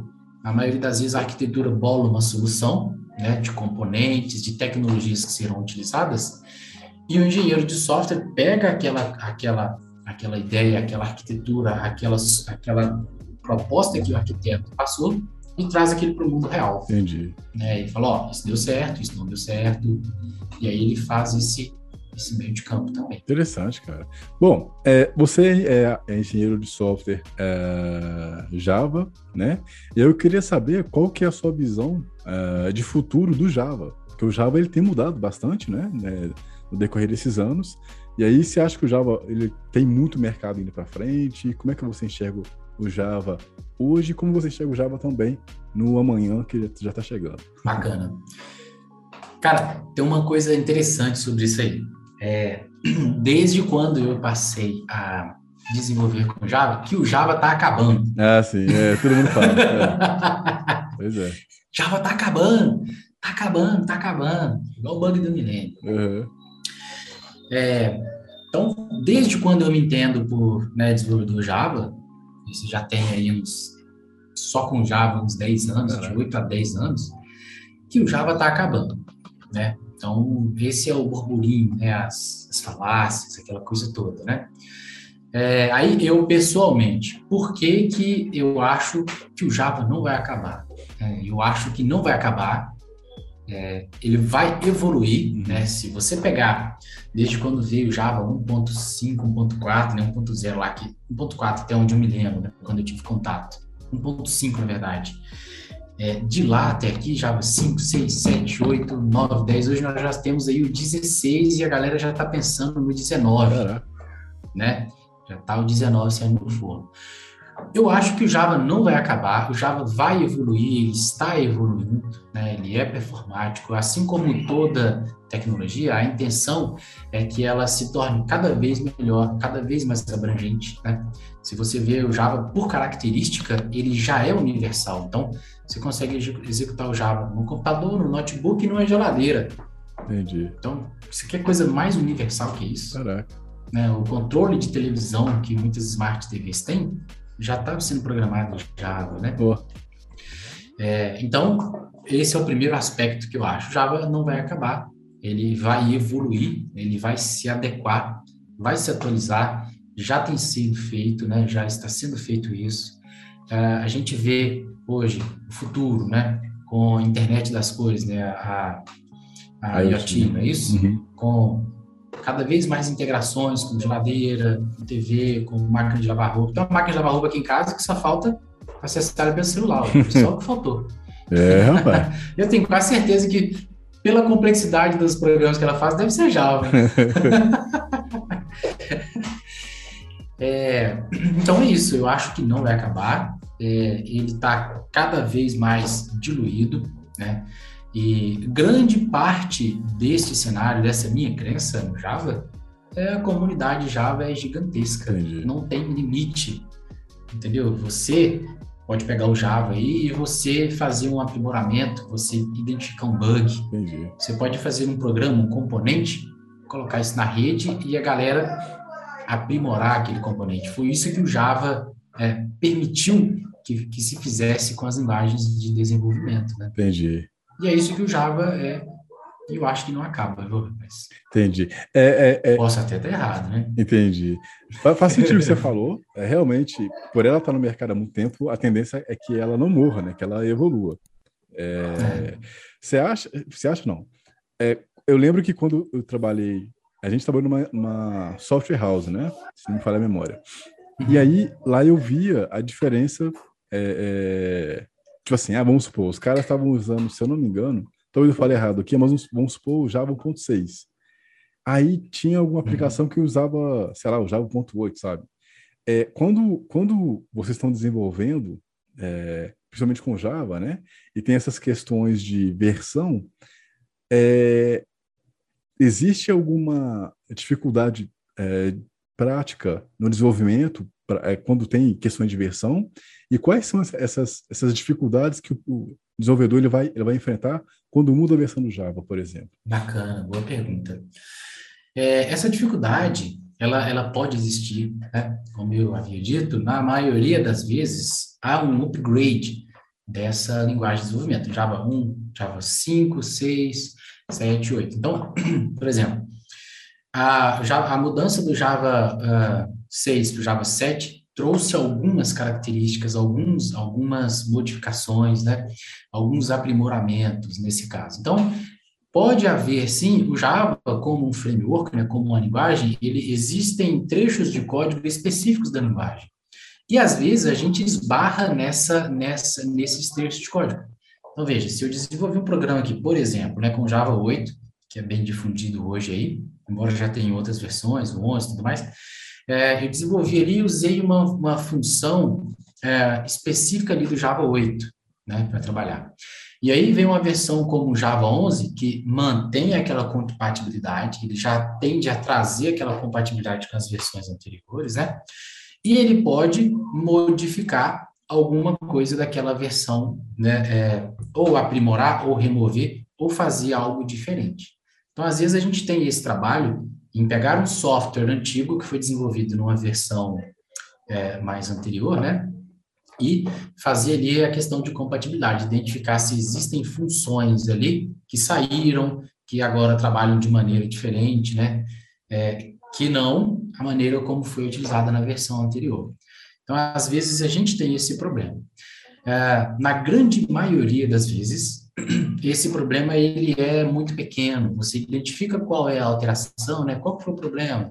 Ah, é uma, um aprimoramento ali de um, de um loop que existia de uma maneira, agora essa maneira não existe mais, né? Porque ela era custosa, ela era trabalhosa, e agora a gente tem uma maneira aqui mais performática, né? Melhor então a gente opa, traz esse cara para cá. Então existe sim essa diferença, mas não, não costuma ser coisas muito complexas. Raramente eu pego alguma coisa de uma mudança de linguagem, né? Que ele manteve a compatibilidade e que dá algum problema. Muito raramente. Boa. Boa. É, quais são os desafios que você, hoje, como engenheiro de software, enfrenta? Atualização, né? Aquele. A, a nossa, a nossa área, é, a gente cai naquela velha história, né? Existe muita informação hoje. Ah, hoje é, é, bem democrático. A tecnologia ela se tornou é, democrática. Então, alguém pode aí sentar no seu computador e desenvolver um componente. Né? E esse componente cai na graça do povo. E aí, daí a um pouco, seis meses atrás, ah, você não tinha esse componente ou esse, aquele framework específico, né? E agora existe um novo componente, uma nova tecnologia que vai estar sendo incorporada ao processo de desenvolvimento de software. Então, hoje existem muitas coisas, surgem muitas coisas, muitas atualizações. Então, o grande desafio nosso como engenheiro é você estar antenado, você não para de estudar, cara. Você tem que pegar ali uma documentação de algum componente, do Java, de uma linguagem, é, do Spring, por exemplo, de um RabbitMQ, né, ah, do Cloud Computer. Hoje em dia a gente trabalha muito com cloud, né? É uma coisa que parece ser uma tendência aí que vai para todo sempre, amém.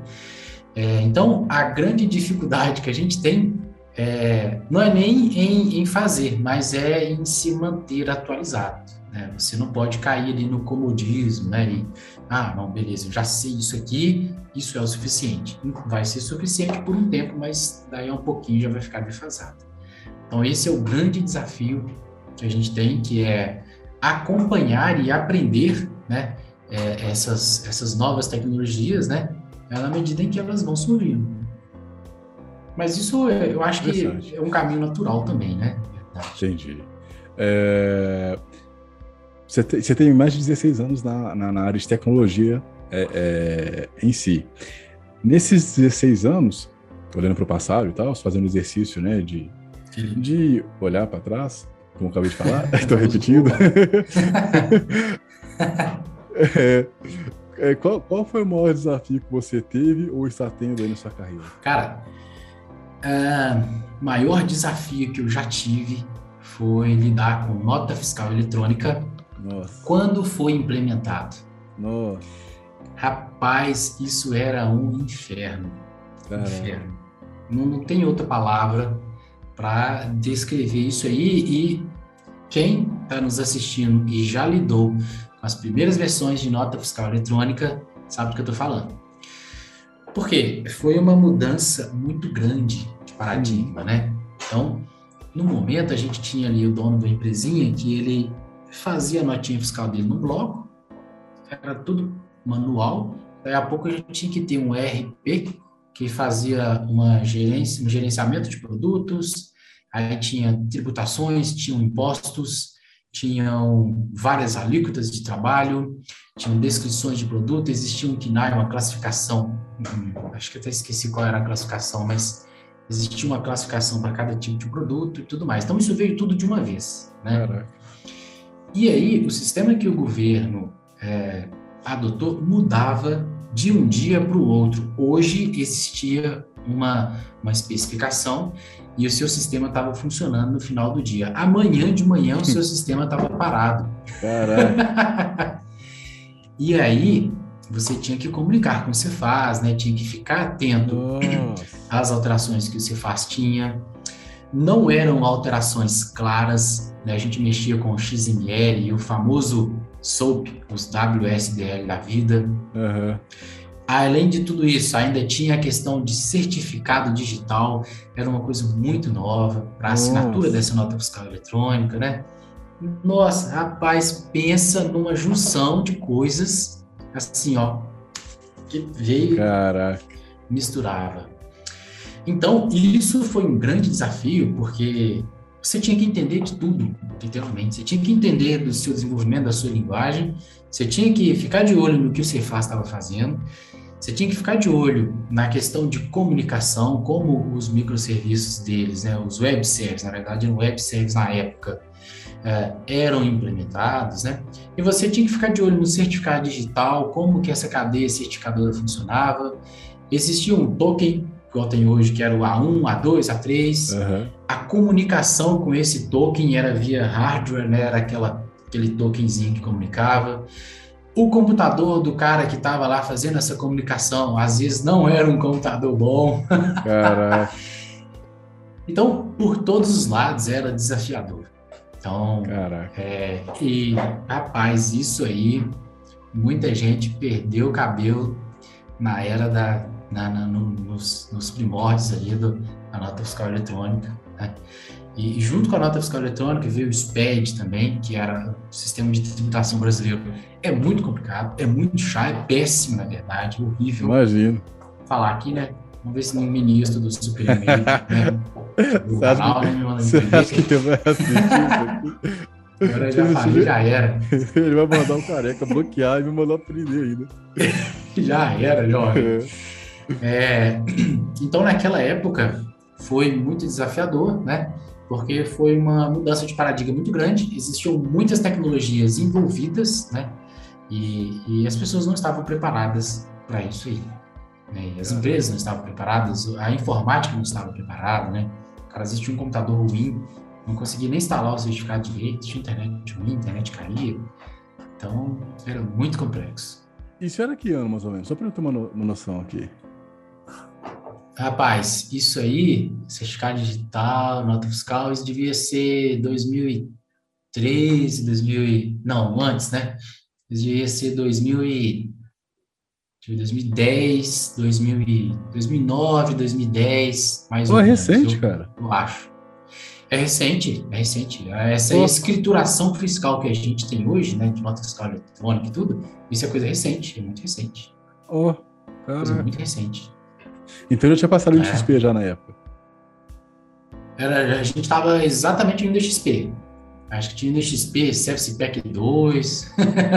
Entendi. e ainda tinha o problema de Service Pack 2 no XP. É, Nossa senhora. Até lançar o Service Pack 3, cara. Nossa, caraca, é. cara. Eu acho que era mais ou menos nessa época aí mesmo, no XP. É, era, era, era isso aí mesmo. Acho que 2000, entre 2006 e 2010, mais ou menos. Acho que era isso, viu?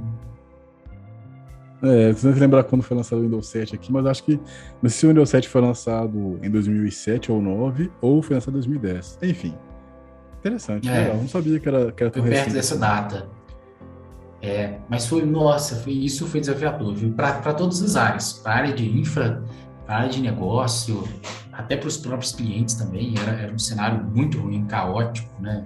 Para o pessoal Sim. também que estava implementando o sistema de lado do governo também deve ter sido, não deve ter sido fácil, deve ter sido muito complicado, né? Mas aí nesse caso você estava você tava, é, como desenvolvedor programador na, na para o governo ou para alguma empresa que tinha que usar isso? Para alguma empresa, né? Eu trabalhava numa empresa que tinha um ERP, né, que era um software de gerenciamento ali, uhum. quando você pagar, quando você receber, e fazia essa emissão de notas fiscais eletrônicas. Então, uh, existia o cliente, esse cliente contratava esse ERP que fazia essa emissão para os sistemas Caraca. do governo. Né? Então, era ali. A gente estava entre o cliente e o governo, estava ferrado. Então, tipo assim, uma dúvida leiga, então. Hoje eu, eu emito nota fiscal através do, do navegador, né? Isso. É, nesse caso. Peraí, deixa eu ver se é uma pergunta idiota. Peraí, deixa eu pensar aqui. Calma aí. Tá. Nesse, é, no seu caso, era um, era um CRM, era algo que você tinha que instalar na máquina, certo? Nessa época. É, isso, é um RP, né? É um programa executável que você instalava na máquina do cliente, né? Uhum. Então, o que eu uso um hoje é tipo uma evolução, igual... uma evolução desse CRM, será? Ou, é, não, também. Acho que eu uso a prefeitura. Então, hoje, hoje é, é, porque nós estamos falando de duas coisas diferentes. Existem hoje ERPs online, né? Na web. E esses ERPs na web, eles também fazem essa comunicação, certo? Uhum. Mas antigamente o ERP, ele era um executável local na máquina, né? Na Entendi. sua máquina ali, no Windows, instalar tudo certinho. E esse ERP, ele tinha local na sua máquina, tinha que ter conexão com a internet, né? E ele fazia uma requisição para o Web Service da Receita Federal, né? Caraca. Que está na web, entendeu? Hoje no navegador ficou muito melhor. Hoje essa arquitetura, essa solução no navegador já está já tá top, está muito boa. Mas Entendi. na época não tinha isso, não existiam ERPs online igual se existe Entendi. hoje. Entendi. Provavelmente você tem um software de contabilidade de, né, online na nuvem que faz essa comunicação com você e você acessa através do navegador. Mas isso. antigamente não, você acessava isso num programa comum de computador, né? Entendi, entendi. É, legal. É, qual é a sua visão é, de futuro relacionado à área de programação? Legal. É, essa visão é complicada, cara, porque é o seguinte, é, eu, eu, eu particularmente né, acho que a inteligência artificial, né, e a gente já está vendo aí inteligências artificiais programando, né, é, seria ignorância da nossa parte, né, uma vez que vieram os programadores, vieram os sistemas e acabaram com muitas funções que existiam antigamente, né? Escriturários, pessoas que faziam controle de estoque, sistema, os nossos sistemas acabaram com essas funções. E hoje eu vejo a inteligência artificial evoluindo, né? A passos largos, né? Existem algumas inteligências artificiais, posso até mandar um link para você depois, é, que estão também aprendendo a programar. Né? Então, na minha visão, é, não é se, é quando né, essas inteligências artificiais vão fazer parte do trabalho que a gente faz. Então, eu, eu enxergo nisso um risco, né? assim como de outras funções também. Mas eu não acho que o, o desenvolvedor, o engenheiro, ele vá se extinguir de toda maneira, né? Pelo menos não é, na, na minha visão porque a gente vai ter que aprender a lidar com essa inteligência artificial ou contra lidar com essa inteligência artificial, né? Em todo modo, eu acho que sim, em algum momento essa inteligência artificial, ela vai, ela pode sim substituir a gente 100%, eu acredito nisso, né? Só não acredito que isso seja tão próximo, né? É, 100, 200 anos, mas é, até lá a gente vai ter um tempo aí para evoluir, para aprender a lidar com essa inteligência artificial de alguma outra maneira, né? Mas eu acho que isso aí vai acontecer. A nossa função, é, no futuro, não próximo, mas aí a longo prazo, sem dúvida, vai acontecer, porque hoje já acontece. Né? Hoje a gente já pega alguns frameworks que já faz a codificação toda boa ali para a gente. Entendi, entendi. Bom, e aí, antes da gente ir pro intervalo, eu queria te fazer uma pergunta, mas antes, é, é, eu, vou, eu vou ler ela aqui e eu vou pedir para você responder depois do intervalo. A pergunta seria: é, a pergunta na verdade não, né? Eu, eu queria, na verdade, uma dica para quem está assistindo ou ouvindo a gente. Lembra que a gente está nas principais plataformas de podcast, os links estão na descrição para você que ainda não segue a gente nas principais plataformas de podcast. É, então, dica para quem quer ser um profissional fora da curva, depois do intervalo, não sai daí.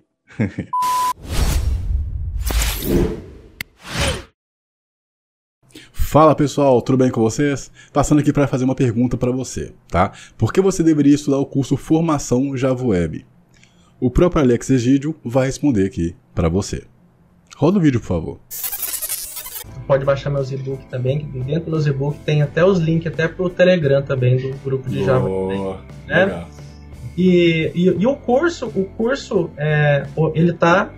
Eu tô mantendo ele num valor bacana ainda, tá? Boa, isso aí, cara. É, mantendo ele num valor bacana. Hoje ele tá com. Toda semana eu tô adicionando aula nova. Hoje ele tá com 700 aulas. Tô, tô ensinando lá mais de 12 frameworks no, no, no curso. Caraca. Lá a gente, a gente vai de um simples, de, de uma simples cadastrinho em Java ali, tem Java, tem JDBC, tem SQL, tem padrões de projeto, arquitetura em Java, é, JSP, Hibernate, Spring Date, Spring MVC, Spring RESTful, iReport, Prime Faces, jQuery, Google Chart, sem contar toda a parte de banco de dados, arquitetura, criação de projetos, é, então, assim, é um curso assim, é um curso que é, toda, todo o meu conhecimento eu coloco nesse curso. Perfeito. E toda semana eu estou adicionando mais aula, que é para quem está entrando no mercado, no mercado de trabalho ali, realmente aprender é, e evoluir na carreira, que é o meu curso lá, Formação em Java Web. Hoje é um dos maiores cursos do Brasil aí, em Formação em Java Web. Boa, rapaz. No suporte eu tô sempre aqui, eu tô de domingo a domingo ajudando o pessoal no suporte. Eu respondo WhatsApp, respondo no Face, respondo na, no curso, embaixo de cada aula tem a parte de perguntas e respostas que eu respondo todo dia o pessoal. Melhor de tudo, tá? É, não tem esse, esse negócio de assinatura, o curso acesso é vitalício, né? Então quem entra pro curso, quem entra pro curso recebe o acesso vitalício o suporte também, não tem esse negócio também de ah, a pessoa entrou para o curso, só tem um mês, dois meses de suporte, ou então um ano de suporte. Não tem. Não tem. Entrou para o meu curso, acesso vitalício, vai receber todas as atualizações, vai receber certificado e vai receber o suporte sempre. É só me chamar que eu estou lá ajudando o aluno que está no meu curso. O, o, suporte ele é feito em todas as plataformas ou um local específico? O, o, o suporte ele tem dentro do ambiente online de estudo. Ah, sim. Tem o suporte, né? Mas eu respondo também pelo WhatsApp, também respondo também pelo Facebook também, respondo hum, pessoal. Legal, cara, legal. Então, me, me chamou lá, eu estou ajudando o pessoal que está no meu curso. Então, você gostou? Então acessa wesleyrodrigo.com.br barra cursos. Lá você vai encontrar os melhores cursos para você investir na sua carreira, tá? Incluindo o próprio curso do Alex Egídio. Não perca essa oportunidade. O mercado está esperando por você. Abraços, se inscreve no canal e nos veremos em breve. Valeu! Conheça os cursos e e-books disponíveis em meu site. Cursos organizados em formações que vão desde programação até forense digital. Acesse wesleyrodrigo.com.br/cursos.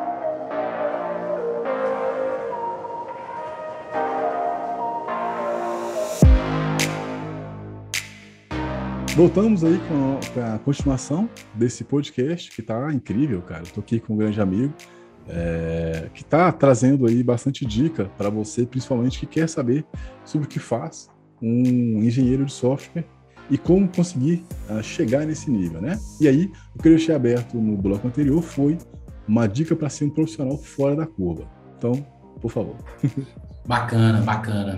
É, é, Wesley, essa é uma pergunta muito muito legal pelo seguinte, é, a, pode parecer clichê, né, mas acredite, não é clichê, não é um ensaiado. O primeiro passo para você ser um profissional fora da curva é você descobrir que quer aquilo ali, né, que gosta daquilo ali.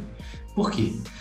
Quando você gosta de engenharia, quando você gosta de desenvolvimento, né, quando você gosta de pegar código e fazer é, e descobrir tecnologia, isso fica mais fácil.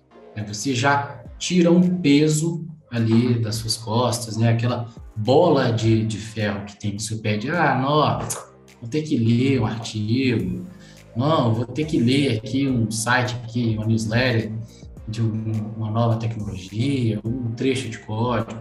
Então, o primeiro passo é você gostar, simplesmente gostar, né? E se não gostar, ter no mínimo uma curiosidade, né? Às vezes você não sabe ainda que gosta de determinada coisa, mas você é curioso. Então, é, você gosta e é curioso, ou você é uma pessoa no mínimo curiosa ali. Isso vai fazer você sempre mais, sempre querer é, obter mais conhecimento, né? Querer saber mais, querer saber como as coisas funcionam. Então, essa é, é, é a primeira dica. A segunda dica, ela é mais pé no chão, né?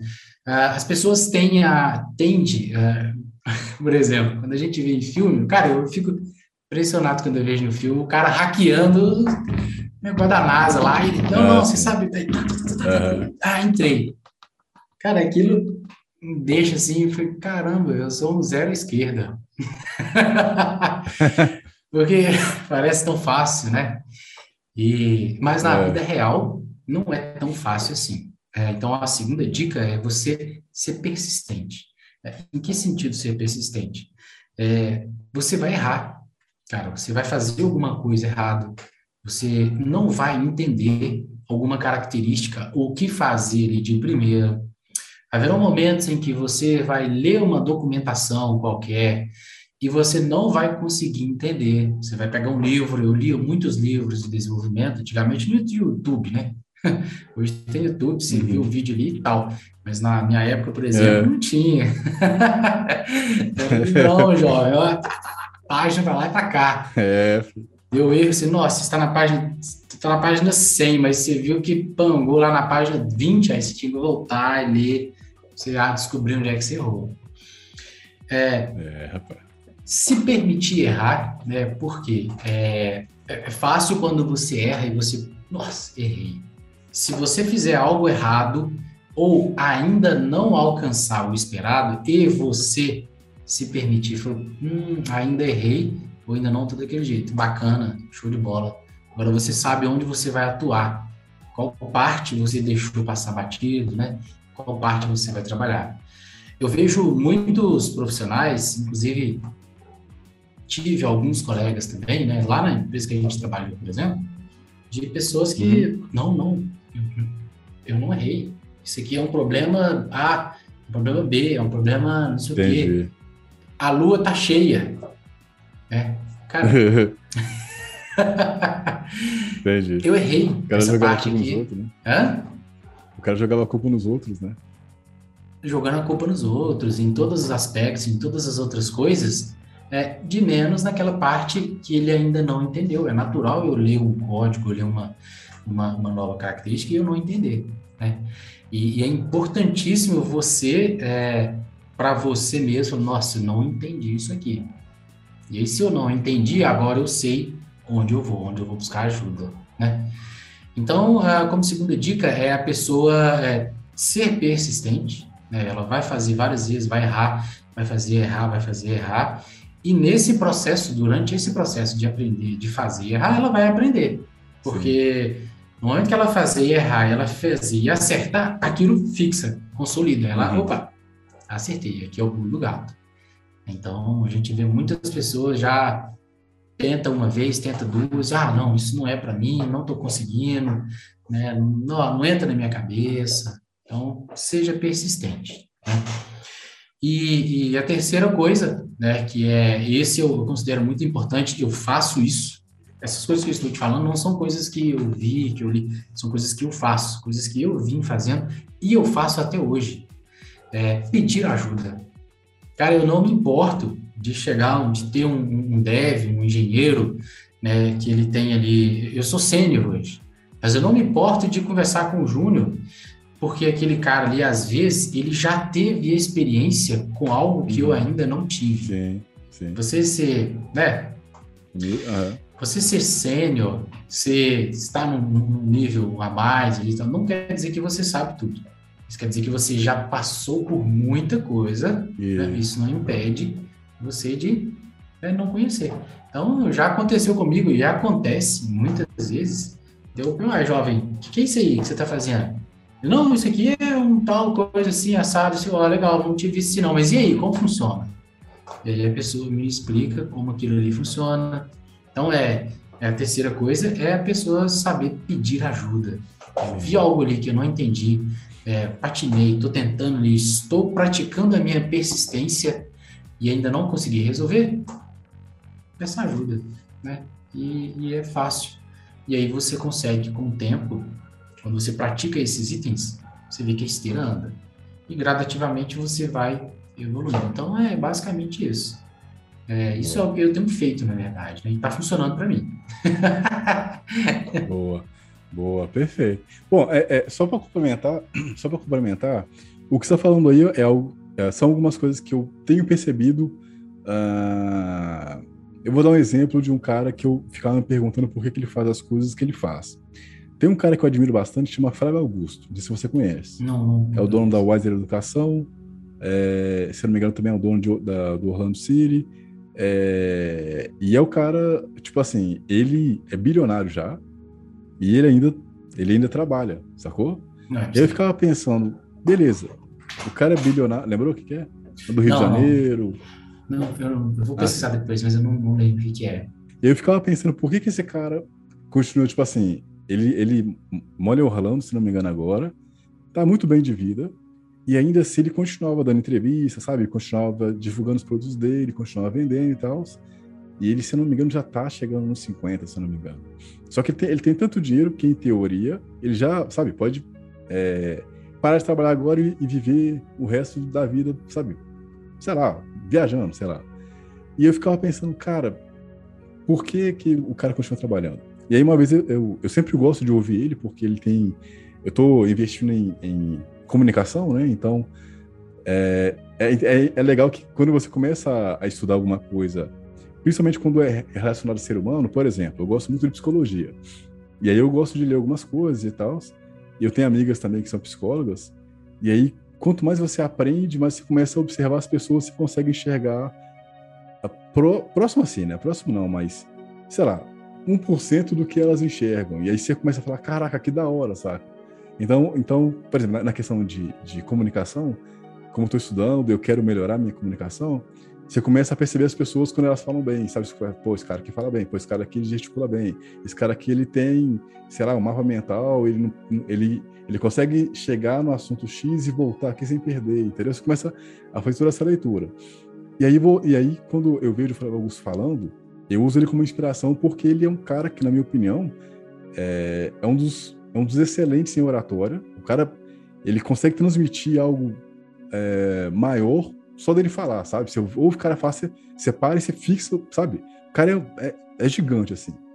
E aí um dia ele falou sobre o porquê que ele tá... Hã? O cara que consegue prender a atenção, né, das pessoas. Isso, isso. Uma vez eu estava vendo no podcast, não lembro de quem, e aí ele tava falando o seguinte, que é uma coisa que você faz e, e por isso que eu tô dando essa volta toda aqui. É que também eu meio que faço. Ele falou o seguinte: não adianta nada ele ter dado certo. Logicamente não foi dessa forma, tá? Só, só falando o que eu consegui entender. Ele falou mais ou menos assim: não adianta nada eu ter dado certo. É... Por exemplo, você pega a empresa que a gente trabalhou, né? É uma empresa grande, uma empresa maravilhosa. Mas a tendência de empresas grandes é elas começarem a se engessar.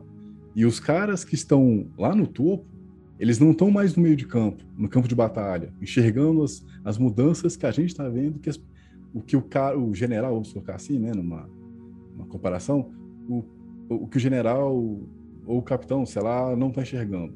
Então, quando, quando o Flávio está conversando com o público, está se expondo, ele está com, a, com a, a visão dele em quem está passando pelas mudanças que estão acontecendo. Então, quando você levanta a mão e, e, e vê o jovem que está lá estudando uma coisa nova, ou você vê o jovem que está querendo aprender e você pergunta, você faz o que o Flávio faz, o que eu também tento fazer, que é, cara, beleza, é, eu consegui uma oportunidade aqui legal e tal, beleza? Mesmo que o meu cargo seja algo que as pessoas me vejam como se fosse uma autoridade em tudo, e eu não sou, não existe autoridade em tudo, né? É, ainda assim, eu sei que, é, e é o que eu tenho para mim também, de que eu não vou saber tudo, mas quanto mais alto a gente vai ficando, mais difícil vai ser enxergar o que está acontecendo aqui embaixo, Exatamente. que é onde está toda a mudança. Então, você olhar para as pessoas que estão começando agora, é você olhar lá na frente. É isso que eu tento fazer também.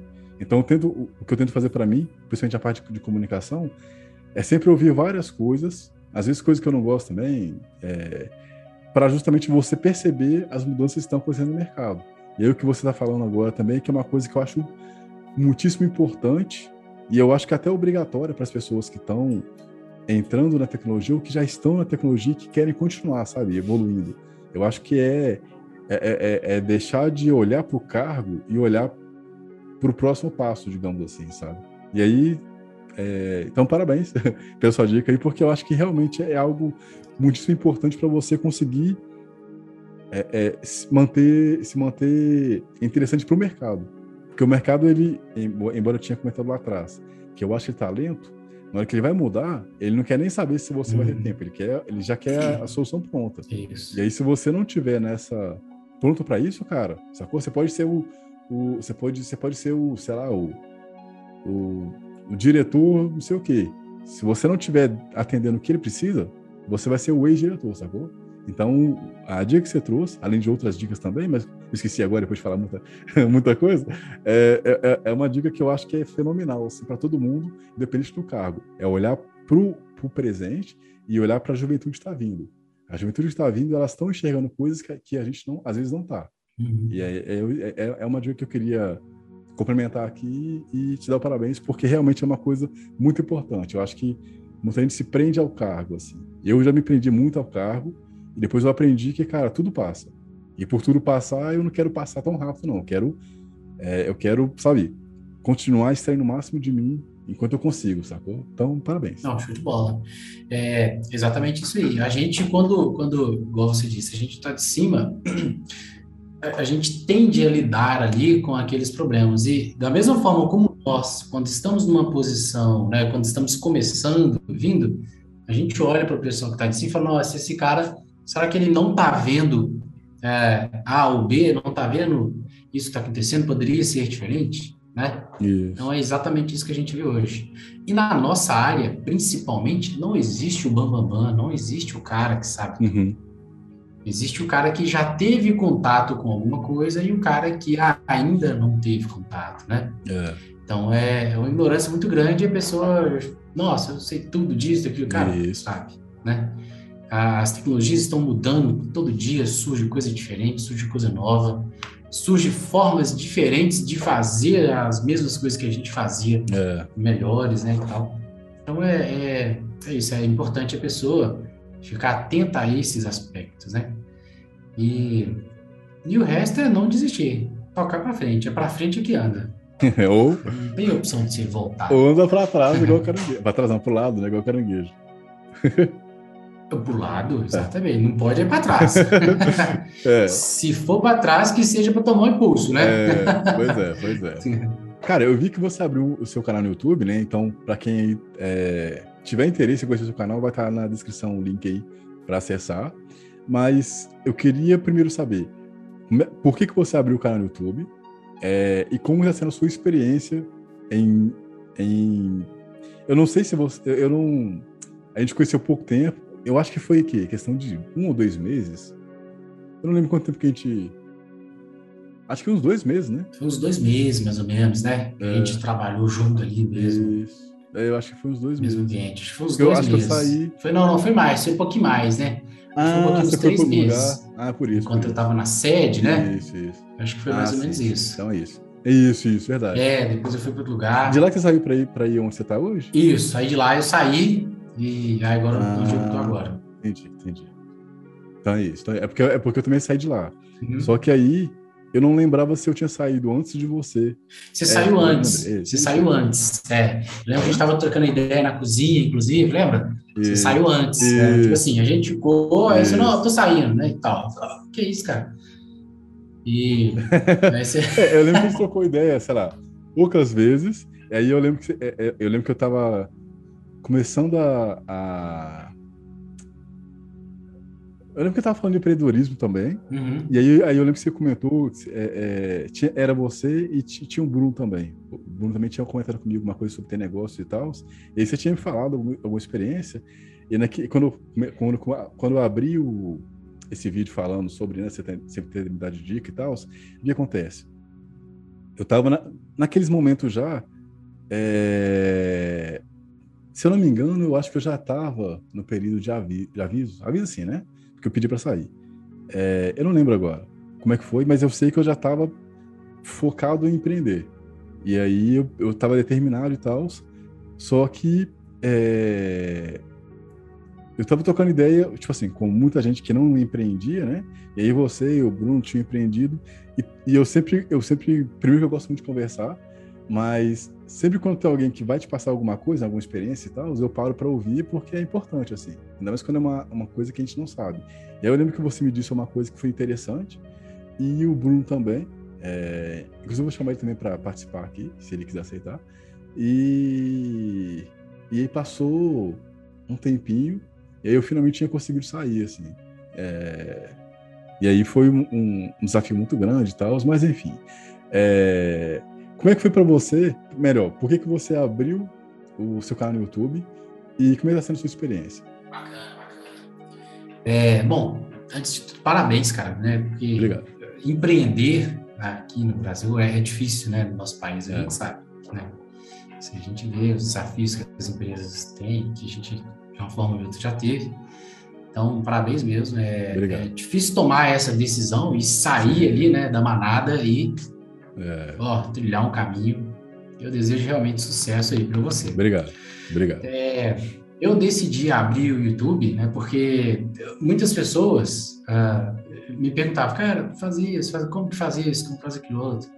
E hum. como que eu lido com a tecnologia A, a tecnologia B?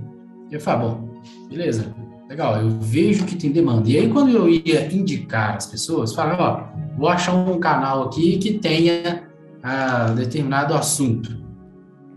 E aí eu achava o canal que tinha um determinado assunto, mas na maioria das vezes era complexo para eu entender. Entendi. Eu falei, rapaz, eu estou custando entender isso que esse cara está falando. Imagina então quem não está entendendo nada e aí como que eu vou dar essa referência para pessoa, né? Então esse esse foi um dos primeiros, um dos principais, é, se não o principal motivo que, que me levou a abrir. Poxa, a galera tá falando, existe, existe muita gente falando, mas muita gente falando já no nível avançado, né? Uhum. E, e, também tem muita gente começando. Então, para o cara que está começando, assim como eu, comecei e eu vi que foi difícil, eu tive muitas dificuldades, né? Claro que na minha época não tinha YouTube hoje, mas o nosso assunto, a nossa contextualização, ela não é no estado de Deus. Você precisa saber ali como falar, precisa dar uma introdução, e às vezes é difícil mesmo. Sim. E essa galera, ela tá falando, a galera tá falando bem, né? Mas está falando já no nível avançado, no nível bem para cima, né? Que uma pessoa que está começando agora não tá, não iria entender. Então, foi mais nesse, nesse propósito. Então, eu queria é, dividir esse conhecimento né, que eu tenho. Eu acho que eu já tenho uma experiência boa nessa área, né? É, eu recebo alguns feedbacks bons também nesse sentido, né, em relação ao conhecimento. A empresa que a gente trabalha hoje, que eu trabalho, ela é pautada nessa evolução profissional, né? Boa. Então, é, eu pensei, bom, talvez seja a hora agora de dividir isso aí com quem está vindo, né? Para tornar a jornada ali um pouco mais fácil. É justo, hum. é nada mais justo. E, e aí foi isso. E aí eu decidi abrir o canal, né? No, com, no primeiro momento, né? Eu dividi essa esse conhecimento. E no segundo momento, se eu conseguir ficar rico, milionário aí, igual Wesley, aí, beleza, esse é o bônus. eu sei desculpa aí, que eu acho que é o segundo Mas, não é, não, cara. É, você pode conseguir. Não igual eu, talvez melhor. Mas esse é o plano D. é, milionário, eu não sei, cara. É só rico. Você tem dançado no TikTok? Rico tá bom. Hã? Tem dançado no TikTok? Não. Tem que dançar no TikTok, cara. Aí não tem jeito, né? Dança dancinha no é. TikTok, é, aqueles vídeos de, de, mudar a roupa lá, tá com a roupa é. e outra roupa, aí. É. Demorável. Você tá mais jovem que eu, cara. Isso eu nem sei. Tá. eu não tenho paciência de ver essas coisas. eu tô ficando velho. Tá já. doido. Mas é, é basicamente isso mesmo, é, é, dividir esse conhecimento que eu adquiri, né, ao longo é, da minha carreira, né, e continuo adquirindo, é, algumas coisas eu tenho uma facilidade para explicar, para conversar, então eu acho bacana dividir isso com a galera. Boa. Então a pessoa que vai é, conhecer o canal, o que, que ela pode esperar de encontrar lá, cara? Legal. Por enquanto, a pessoa ela vai encontrar é, itens básicos, né? Ah, o que, que, quer dizer? Que eu vou chegar lá e encontrar o beabá? Não, não tão básicos assim. Então, ela vai encontrar o conteúdo que um júnior é, está buscando, né? Que é uma pessoa que está começando ali está tentando entender neste primeiro momento. O canal demora até eu conseguir postar todos os conteúdos ali e tal, e eu vou fazendo isso gradativamente. É, e no segundo momento, à medida que o tempo for passando, eu também vou publicando conteúdos para tópicos avançados, né? Para a galera que também está hum. no nível mais avançado, né? Assim como eu, e precisa de tirar uma dúvida, precisa conhecer uma ferramenta, precisa é, é, ver algo que ainda não foi visto por parte dele. Então, eu quero atender os dois públicos né, na área de desenvolvimento de sistemas, né, de software e tudo mais. Quero falar também sobre tecnologia, as tecnologias que são que estão surgindo, né? É, na nossa área existe uma, uma, uma, tem uma série lá que eu falei de letrinhas, né? É, eu quero também conversar com o pessoal de RH. Eu vejo que existe uma confusão muito grande quando o profissional de RH está buscando é, é profissionais, né? Existem 30 mil profissionais buscando vagas, né, com algumas habilidades, e 70 mil vagas de RH buscando todas as habilidades, né? uhum. né? Então, eu vejo que não existe ali uma, um match, uma coerência, né? E eu quero também ajudar nesse aspecto, né? Por isso que eu fiz a série sobre letrinhas, é, para a galera entender que aquela tecnologia que ela está buscando, é a tecnologia que o fulano tem e que se ele usa te aquela tecnologia, aquele segmento, ele vai usar a tecnologia A, B e C, não a tecnologia A, B, C, D, X, Y, Z. Entendi. Sabe como a gente vê em muitas vagas. É legal. É, então vai ser basicamente isso, equilibrar ali essa balança né, e ajudar a galera, a, tanto quem está buscando conhecimento, né, profissional, quanto quem quer entender este, essa nossa área é, também possa ver e entender. Boa, bacana. É, você tem algum projeto futuro, cara, que você pode compartilhar com a gente? Cara, tem sim, com certeza. É, eu quero lidar agora com, assim que eu, é, eu consegui adquirir um tempo, eu já comecei a lidar também com inteligência artificial, né? Eu acho importante. É, Boa, é, porque eu vejo que é um próximo passo né, na evolução né, da nossa área, né, da parte de tecnologia. Então, eu quero aprender a lidar com inteligência artificial. Já estou começando a estudar artigos e fazer alguns pequenos ensaios, né? Para entender como isso funciona e ficar mais preparado, né? Para um futuro próximo, né? Com relação a essa, essa parte de, de inteligência artificial mesmo. Eu, inclusive, recomendo as pessoas a, a saberem mais sobre isso. A gente tem que caminhar no presente, mas temos que investir um pouquinho no futuro, né? Não muito, mas um pouquinho. É igual você disse, quando essa chave virar, ela vira de uma vez, né? É. E a gente tem que estar tá é. preparado. Então eu quero passar a mexer com inteligência artificial, né? Entender como funciona, como trazer isso para o meu dia a dia. Perfeito. Esse é o meu projeto futuro. Achei que tinha. A, o, a porcaria do Windows tá mudando de parede. Aí eu achei que tinha travado. Não pode gravar aqui, agora ferrou. Mas não parou, não. Nossa. É... Que sorte, hein? Nossa, é, eu tô olhando assim, peraí. Parou? Não parou, não. É... What the fuck? É, já ia. É, você tem algum livro para recomendar, cara? Cara, alguns livros? Na né? verdade, alguns livros que eu conheci hoje não, não servem mais. É. é mas é, tem alguns livros na Amazon. É, eu, eu, vou deixar, vou te passar uma lista com os nomes dele em relação a Java, né, a Spring Boot, a Clean Code e a, a arquitetura de sistemas. São livros que vão desde o básico a, a tópicos um pouco mais avançados, né? E dão aquela introdução para o desenvolvedor, para o engenheiro, né?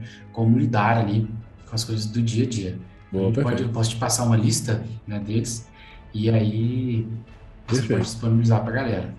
Mas existem muitos livros bons né, na nossa área de desenvolvimento. Esse Clean Code, por exemplo, né, é, é bem bacana, né? Trata-se de como você desenvolver um código bem limpo né, e desacoplado ali, bem eficiente.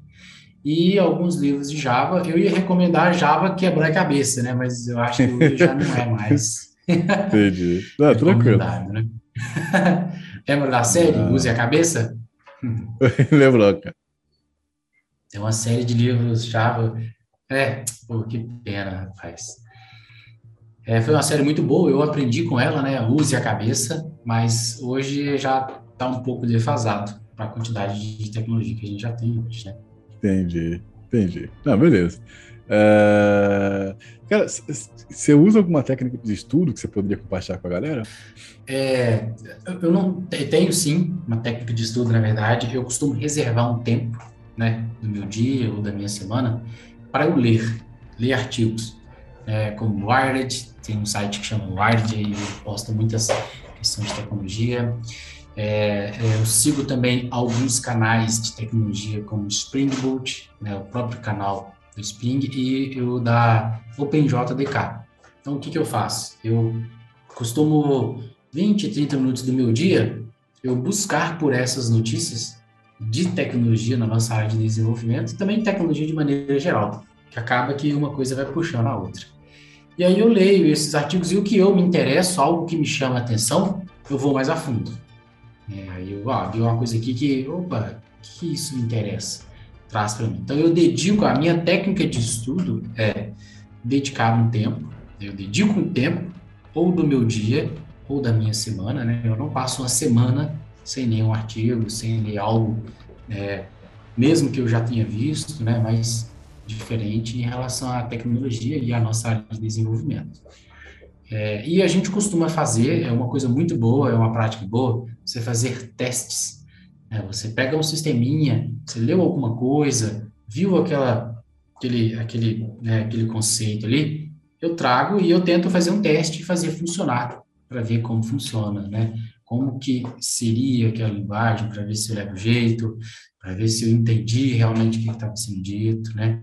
Para experienciar mesmo aquela tecnologia. Eu faço, uso essas duas estratégias para aprender e evoluir. Perfeito. É, eu estava lembrando aqui, uh, que você estava falando de livro, não sei o que e tal, estava lembrando que essa empresa que a gente trabalhava, era comum os caras, na época, terem um livro dessa grossura, mais ou menos assim, e aí eles usavam na época como suporte de monitor, cara. Não sei se a galera hoje em dia usa para isso, mas os livros antigamente eram era tenso, filho. Eu ficava com medo, eu ficava, caraca, é, é tenso. É, era complicado. É, existia uma série que chamava vários, né? Vários deles, né? Mas um que a gente gostava muito, que era é, use a cabeça. Era use a cabeça. Java, use a cabeça. Ah, C Sharp, use a cabeça. Né, com várias linguagens. Eu esqueci qual era a editora. E eles eram desses é. livros, viu? Bitela. Provavelmente você deve ter visto muito em monitores por aí. Esses caras. Os, os caras podiam, às vezes, estavam usando música cabeça e usavam com travesseiro, né? É, exatamente. Porque, caralho. Mas é, é cara. cara. Tanto que a gente fazia uma, par uma paródiazinha, a gente ó, Java quebra a cabeça. Era justamente essa. Cabeça. Mas, mas a, a, leitura desses livros, assim, eu não, eu não cheguei a ler nenhum livro técnico, assim, é, de programação, porque eu não, não desenvolvi. A leitura desses caras, assim, é, elas são. É, é elas vão te dando base com calma, para depois ir para um nível avançado? É, é, tranquilo a galera ler, assim? A experiência da leitura é legal? É legal. É, hoje existia uma, uma, uma, alguns, alguns e-books que eu gostava muito de ler, e ainda leio de vez em quando, que eram os da Kaelon. Eu não sei se tem mais os da Kaelon.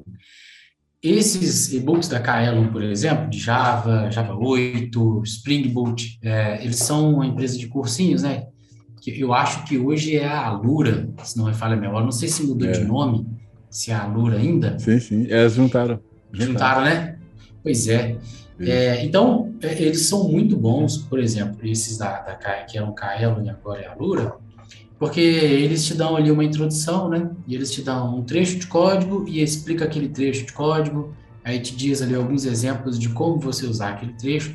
Então, no final do livro, do e-book, você, nesse caso desses da Kaelon, você tinha a sua mini aplicação e você conseguia entender vários contextos. Então, era uma linguagem bem simples, uma linguagem bem, bem, é, bem pequena, bem resumida e bem objetiva. Então, hoje, os livros que existem hoje, na maioria deles, eles já são assim. Já passou por um processo de, de, de, aprimoramento, né? E eu acho que eles estão bem bacanas. Viu? Oh, legal, legal.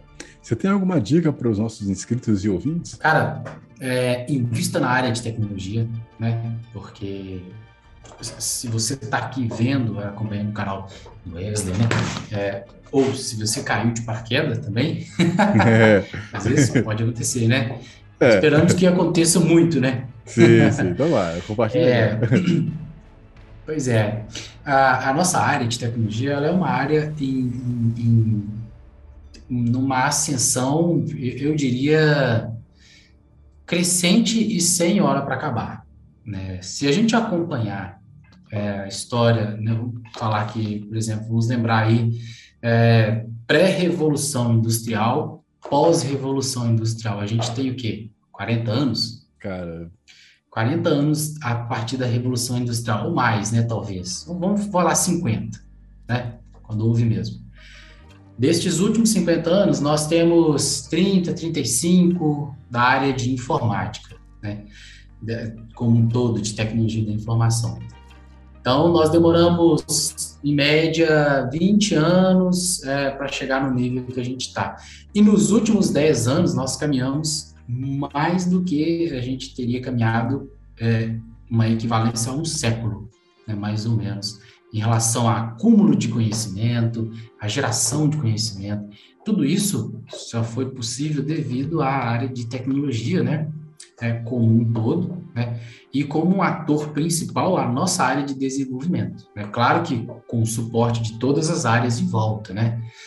É, eu digo ali com um ativo principal, né? uma atuação ali mais é, concisa, né? com geração e é, disponibilização desse conteúdo.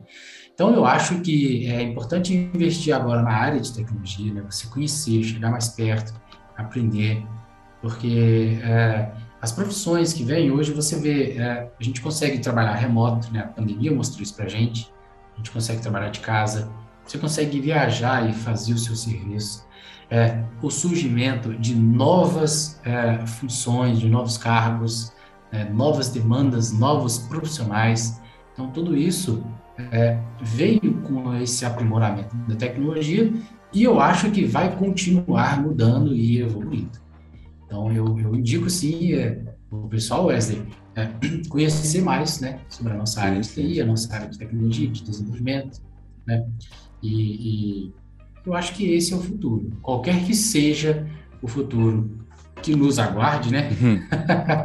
Aliás, que nos aguarde não, né? Que estejamos construindo, é. né? É, ele vai estar com tecnologia. Boa. Isso aí. Boa. É, é claro para mim, né? Não, não tenho dúvida é, desse aspecto, né? Então eu recomendo. Tecnologia. Bom, a gente vai ficando por aqui. Quero agradecer de novo aqui o nosso convidado, né, o Thiago Nogueira. É, e ainda estou impressionado com o fone não ter descarregado, porque eu estava morrendo de medo de descarregar aqui. Bom demais. Gostaria de agradecer, então, a participação do nosso convidado. É, para você também que ficou até aqui, até o final. Gostaria de pedir para você comentar o que você achou né, desse bate-papo, que ficou muito interessante, né, cheio de informação. E também para você que está nos ouvindo aí nas principais plataformas de podcast, se você puder, é, pontue né, aí na sua plataforma, para eu poder saber que você está curtindo uh, esse tipo de conteúdo. É, e aí, Thiago, obrigado pela sua participação, obrigado aí. É, é agora começou a descarregar. É, obrigado pela sua participação, obrigado aí por é, ter respondido, né, sem, é, sem, sem, sem arregar, digamos assim, para algumas perguntas que eu achei que você poderia não, não, não, não curtir fazer a, a resposta. E, cara, obrigado, cara, de verdade. É, tomara que você tenha sucesso aí nos seus projetos, né? E aí, precisando do que eu puder ajudar, estamos aqui, tá bom? Então, brigadão. Obrigado para você também que está assistindo a gente e ouvindo a gente também. E a gente se vê no próximo vídeo. Grande abraço e valeu. Ah, show. É, não, cara, só te agradeço aí, né, pela oportunidade também de poder falar um pouquinho, né, sobre o que a gente faz, né, é sempre bom você expor e compartilhar isso aí. E parabéns, o canal tá bacana, cara. desejo sucesso aí para você. E sempre que tiver alguma dúvida e eu puder ajudar, pode me convidar aí que eu tô agarrado. Fechou? Demorou, cara. Valeu. E lembrando que as, as redes sociais aí do, do Thiago vão estar na descrição desse vídeo e também na descrição do podcast, tá bom? Então, um grande abraço para você e até o próximo vídeo. Valeu.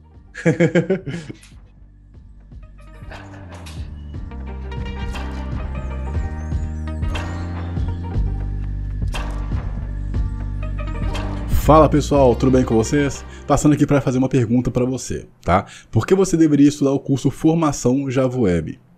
O próprio Alex Egídio vai responder aqui para você. Roda o vídeo, por favor. Pode baixar meus e-books também, que dentro dos e-books tem até os links até pro Telegram também do grupo de Java. Boa, né? E, e, e, o curso, o curso, é, ele tá eu tô mantendo ele num valor bacana ainda, tá? Boa, isso aí, cara. É, mantendo ele num valor bacana. Hoje ele tá com. Toda semana eu tô adicionando aula nova. Hoje ele tá com 700 aulas. Tô, tô ensinando lá mais de 12 frameworks no, no, no curso.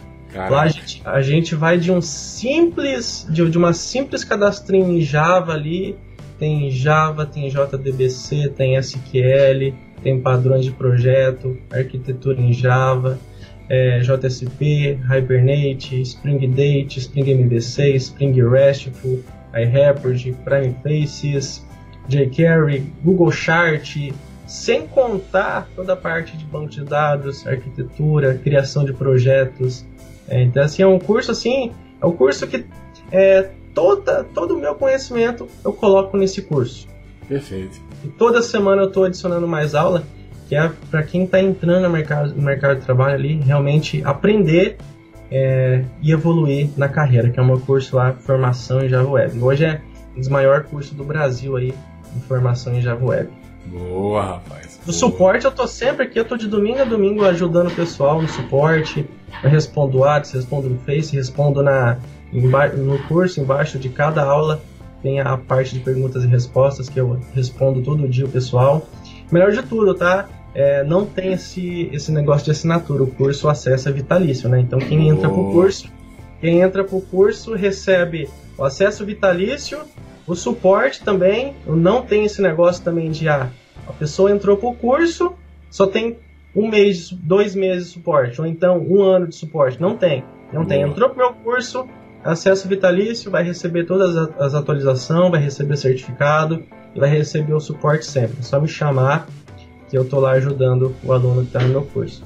O, o, suporte ele é feito em todas as plataformas ou em um local específico? O, o, o suporte ele tem dentro do ambiente online de estudo. Ah, sim. Tem o suporte, né? Mas eu respondo também pelo WhatsApp, também respondo também pelo Facebook também, respondo hum, pessoal. Legal, cara, legal. Então, é, me, me chamou lá, eu estou ajudando o pessoal que está no meu curso. Então, você gostou? Então acessa wesleyrodrigo.com.br barra cursos. Lá você vai encontrar os melhores cursos para você investir na sua carreira, tá? Incluindo o próprio curso do Alex Egídio. Não perca essa oportunidade. O mercado está esperando por você. Abraços, se inscreve no canal e nos veremos em breve. Valeu! Conheça os cursos e e-books disponíveis em meu site. Cursos organizados em formações que vão desde programação até forense digital. Acesse wesleyrodrigo.com.br cursos.